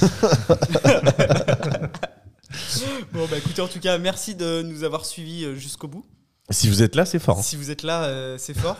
Et, euh, et puis, bah. mais attends tiens on va faire euh, alors pour le coup là c'est du copie pur mais parce que vu que j'aime bien je le dis tout le temps j'aime bien ce que fait Mathieu et Stéphanie est-ce que tu peux nous donner un mot à noter en commentaire pour savoir si les gens ont écouté jusqu'au bout? Un mot qui te traverse l'esprit tu dis ce que tu veux Je, je veux dire que je, je dis un, un mot qu'on qu'on a. euh, qu'on- qu'on- Les gens, mot ils vont qu'on a noter. abordé. en gros non ce que tu Ce veux que tu veux. ce que tu veux Ça peut être grenouille, ça peut être ce que tu veux. comme ça les gens ils Euh, le mettent en commentaire ça signifie qu'ils ont bien écouté jusqu'au bout Ah oui, d'accord. Ok. Euh, eh bien, Amaury.